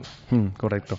Bueno, a ver, me marca pues porque, joder, pues un partido que, que a nivel personal a mí me marca ya, pues imagínate, en- al, al final cambiar el formato eh, da menos pie a que se produzcan ese tipo de sorpresas. Entonces, pues cada año, y yo encantado, me refiero, que, que al final... eh, eh, cuando terminas de futbolista termina esa etapa de protagonismo entre comillas y bueno que te recuerden por algo tan bueno a ¿Tienes guardados periódicos, portadas y eso o no? Sí, bueno, lo tienen guardado mis padres. Me lo tienen ahí todo guardado y bueno, supongo que algún día eh, se lo enseñaré a, a Daniela, que es una chiquilla que acabo de tener, pucelana. Pues felicidades. Y gracias. Y nada, se lo enseñaré con todo mi orgullo. Bueno, pues fantástico. Eh, ¿Cómo veis al primer equipo? Eh, que bueno, le está costando en estas últimas jornadas. Mañana el partido de Copa, Rubén, ¿cómo, cómo veis? Bueno, yo creo que es un, un cuerpo técnico nuevo, mucha, mucha incorporación de futbolistas. eh, creo que tiene un gran potencial porque al final muchos de ellos son, son bastante jóvenes y todo tiene su proceso, ¿no? Al final son etapas, eh, es ir superando situaciones adversas que se puedan ir dando durante, durante la competición, pero seguir teniendo la convicción de que, de que el buen trabajo que está haciendo Paco eh, va a conseguir que el rendimiento eh, empiece a crecer. Tony. Bueno, un poco lo que ha dicho el, el mister. Eh, añado que, que yo este año los partidos que estamos que estamos viendo, lo hemos visto casi todos, eh, yo creo que el, el equipo eh, se ha merecido mucho más eh, de- del resultado que a lo mejor ha, ha obtenido. Yo creo que es un equipo que tiene mucha mejora, mucho margen de mejora y creo que esta segunda vuelta le auguro, le auguro una, una buena segunda vuelta. No quiero meteros en ningún marrón porque venimos sobre todo para disfrutar y hablar del promesas, pero no sé, Rubén, si te sorprende que no haya chavales esta semana, semana de Copa, que bueno, otras veces es habitual con, con el primer equipo. Bueno, yo creo que primero que Paco sigue muchísimo a- al promesa, nosotros tenemos contacto. Al final, parte del éxito de, a día de hoy del promesas viene por el trabajo de Paco, las facilidades que da a, nosotros para trabajar y todo ese tipo de, situaciones. Hay que tener en cuenta que, también el, el primer equipo tiene algunos futbolistas con ficha con ficha del B, por lo tanto hay que tener en cuenta el número de jugadores que pueden estar en el campo. Eh, Anuar sí que sí que creo que va que va convocado. Eh, De hecho, ha dicho el técnico que si está bien va a ser Mm. titular. Es decir, bueno, hay un futbolista, ya lo vimos en la anterior eliminatoria contra el Tenerife. eh, yo creo que un futbolista, ahora hablamos de él, pero que por lo menos sí que hay una representación, ¿no? Mm, Sí, yo creo que, que Paco ha demostrado, primero con el caso de José, que al final sí que iba a ser futbolista de la primera plantilla, pero después hay que darle las oportunidades, hay que cuidarlo, hay que valorarlo como lo ha hecho y está demostrando, evidentemente, le está respondiendo de esa manera, que no es fácil muchas veces, ¿no? Un futbolista que, que era el primer año que estaba en la primera plantilla, Renzo también ha jugado minutos, eh, incluso partidos titulares con, con el primer equipo, y los chicos que ahora mismo están en crecimiento con nosotros en el Promesas, yo siempre lo digo, ahora mismo están sacando ahí las manos para demostrar que están aquí, pero tienen que sacar el cuerpo entero, es decir, tienen que demostrar que están muy preparados y que probablemente deben estar, pueden estar por encima de los jugadores que están actualmente, si no, no tiene sentido eh, apostar por ellos en ese sentido. Bueno, pido yo disculpas que no me había acordado de Anor porque creo que en uno de los entrenamientos de esta primeros entrenamientos había estado al margen y pensé yo que no que no iba a llegar al partido del jueves. Sí, hablaba de Rubén de Anuar, de Zambrano, de jugadores que han estado con el primer equipo. Están preparados luego, estamos viendo, de vez en cuando cuentan, pero luego también tiene que, tienen que estar preparados para volver a jugar con el filial. ¿Les veis centrados, Tony? Yo creo que eso es uno de los de, eh, de los aspectos que, sí que tenemos que tener en cuenta. No al subir, porque al subir todo el mundo quiere subir, está motivado, pero sí a la hora de, volver con, su equipo. Mm, Yo creo que los chavales eh, tienen ese nivel de madurez, de, de poder eh, estar entrenando con el primer equipo, con, con lo que resulta a nivel mediático y todos los focos centrados en ellos y después rendir eh, si tienen que bajar a- con, con su equipo que es el filial. Yo creo que es uno de los aspectos de, de este grupo que en ese sentido es bastante maduro y, y yo creo que hasta ahora lo, lo están llevando bien. Incluso en algún momento también con la situación de que estamos viendo del Promesas, quinto clasificado, haciendo muy buenos partidos, los elogios pueden ser eh, determinados, bueno, pueden suponer algún problema para que el jugador se, se pueda ir o, demasiado, como dice Paco Herrera del primer equipo, que por dos resultados buenos pueda no tener los pies en el suelo. el elogio debilita, ¿no? Como aquel que dice. Entonces, eh, son chavales jóvenes, al final no tenemos que olvidar que, pues, que tienen 21 años, 20, 19. Eh, bueno, de momento eh, los chavales están compitiendo bien, eh, están teniendo los pies en el suelo, como dices, y bueno, veremos a ver. Yo apelo a, la- a esa madurez que están demostrando porque eh, día a día entrenan mejor, día a día compiten mejor y como grupo se están comportando de forma muy madura. Bueno, yo, yo creo que sí que, van a saber distinguir eso, sobre todo porque ellos, ellos saben lo que tienen que hacer, el esfuerzo que les, que les ha llevado y, y el hambre que tienen que tener para, para seguir donde están. Uno de esos casos, hablaba antes eh, Rubén, es el de José. Ahora, bueno, a todas luces, no solo jugador del primer equipo, sino que estamos viendo el máximo goleador, uno de los más importantes ahora de la primera plantilla. Eh, tú el año pasado empezaste con él, bueno, el jugador ya llevaba aquí tiempo en la cantera, empezaste con él en el segundo equipo, pero luego sí que vimos durante la temporada que ya debutaba. ¿En qué papel tuviste tú para que eso pudiera suceder? Eh, en un primer momento, eh, la, la situación con José era complicada porque no tenía claro si continuar en el club porque la temporada pasada no había, no había disputado apenas minutos. Eh, yo lo conocía, lo vi entrenar las dos primeras semanas eh, y tenía un convencimiento de que realmente era un futbolista para, para el Real Valladolid y un futbolista interesante. Se lo transmití, intenté mostrar toda la confianza, intenté trabajar con él para, para mejorar al igual que con el resto de futbolistas y el resto lo ha hecho él. El resto lo ha hecho él. Él ha demostrado, él ha reventado la, la segunda B, cuando en banda ha acabado con 12, 13 goles y muchos de ellos goles muy determinantes. Eh, ha tenido la apuesta, el club ha, puesto- ha apostado por él para la primera plantilla, ha vuelto a convencer a, a Paco Herrera y está volviendo a, a reventar la, la segunda división A. Por lo tanto, yo creo que absolutamente todo el mérito que tiene lo tiene él. Estamos viendo un futbolista que es verdad lo que decía Rubén, el año pasado, segunda B, jugaba pegado a un banda, ahora le estamos viendo eh, más de delantero, propiamente dicho, pero no solo él es el que está actuando, hemos hablado antes también. El caso de Anuar, eh, ¿qué, os parece? ¿Que ¿Le veis posibilidades de que pueda tener un hueco permanente en el primer equipo, no que, pueda subir y que vuelva al promesas? Sí, yo creo que puede tener, yo creo que puede tener un hueco. Eh, el cuándo lo irá demostrando su nivel. Yo creo que es un futbolista que ha evolucionado muchísimo. Ha pasado de, ser un futbolista que tenía una gran capacidad de recuperación, futbolista que mucho recorrido, que manejaba muy bien los duelos defensivos, a ser un futbolista que cada vez hace más cosas, que tiene buenas conducciones, eh, que tiene mucho pase de continuidad, que es capaz de, de sorprender de segunda línea. Es un futbolista que está creciendo eh, en muchos más aspectos, está haciendo mucho más completo. Eh, ¿El cuándo?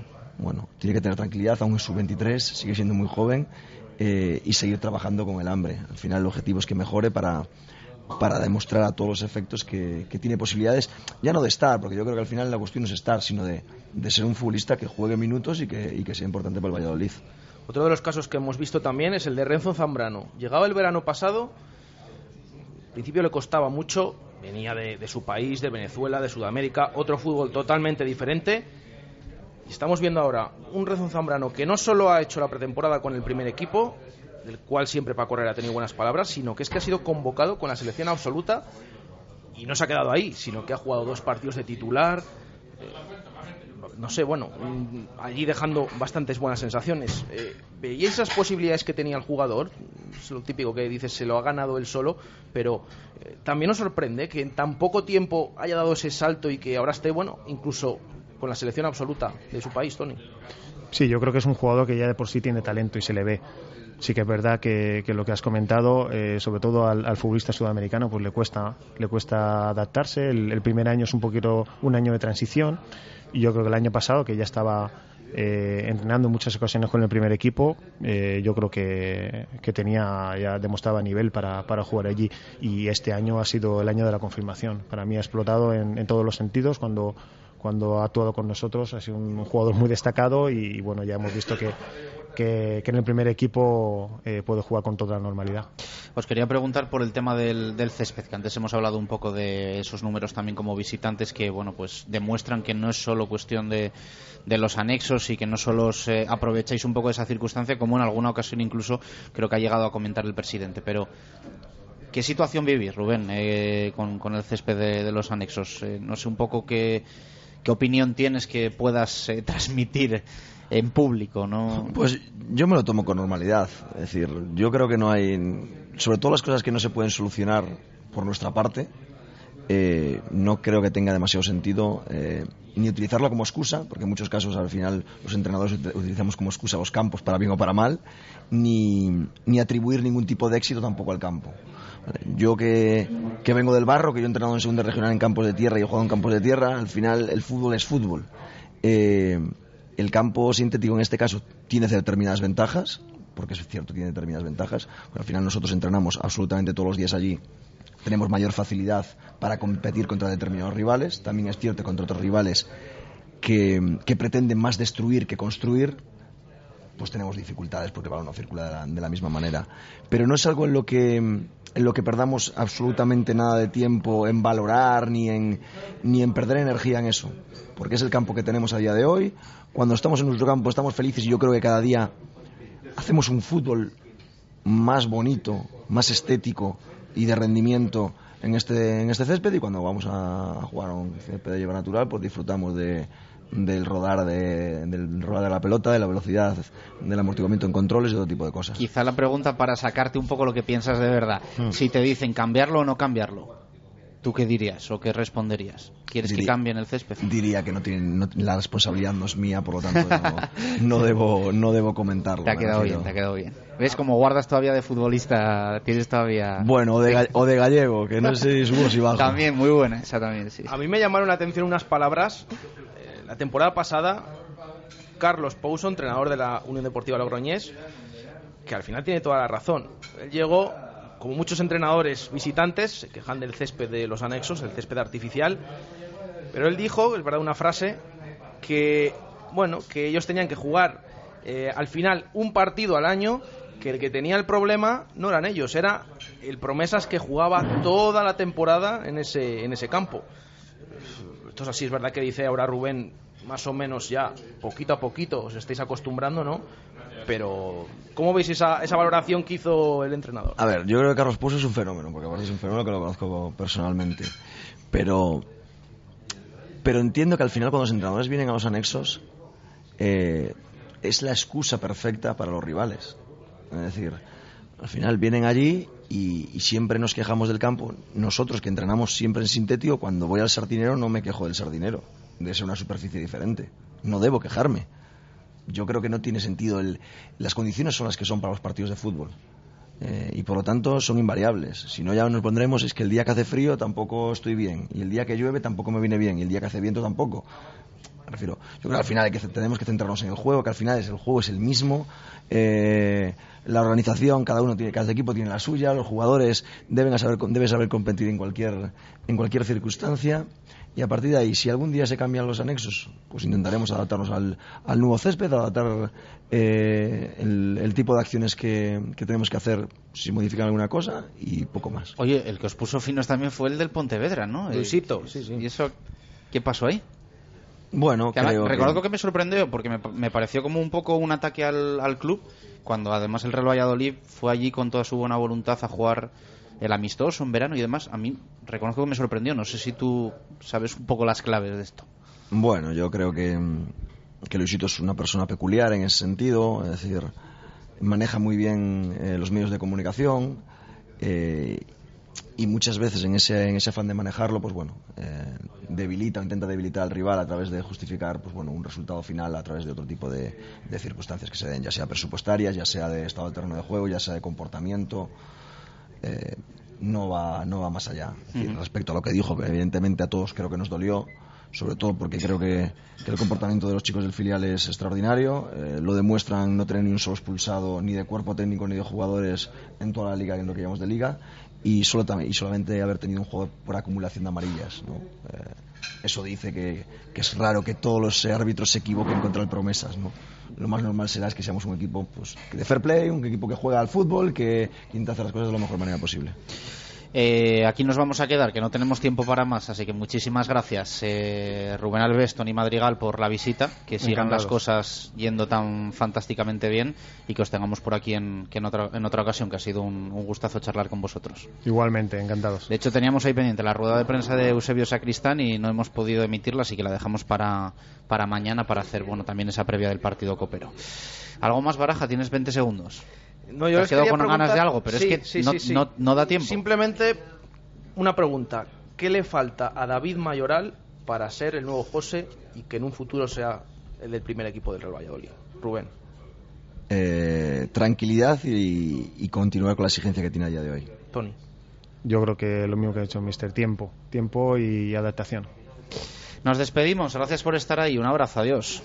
Radio Marca Valladolid, 101.5 FM, app y radiomarcavalladolid.com. Porque el mantenimiento de tu coche es importante y porque el precio también lo es, nadie frena Talleres Oil Express.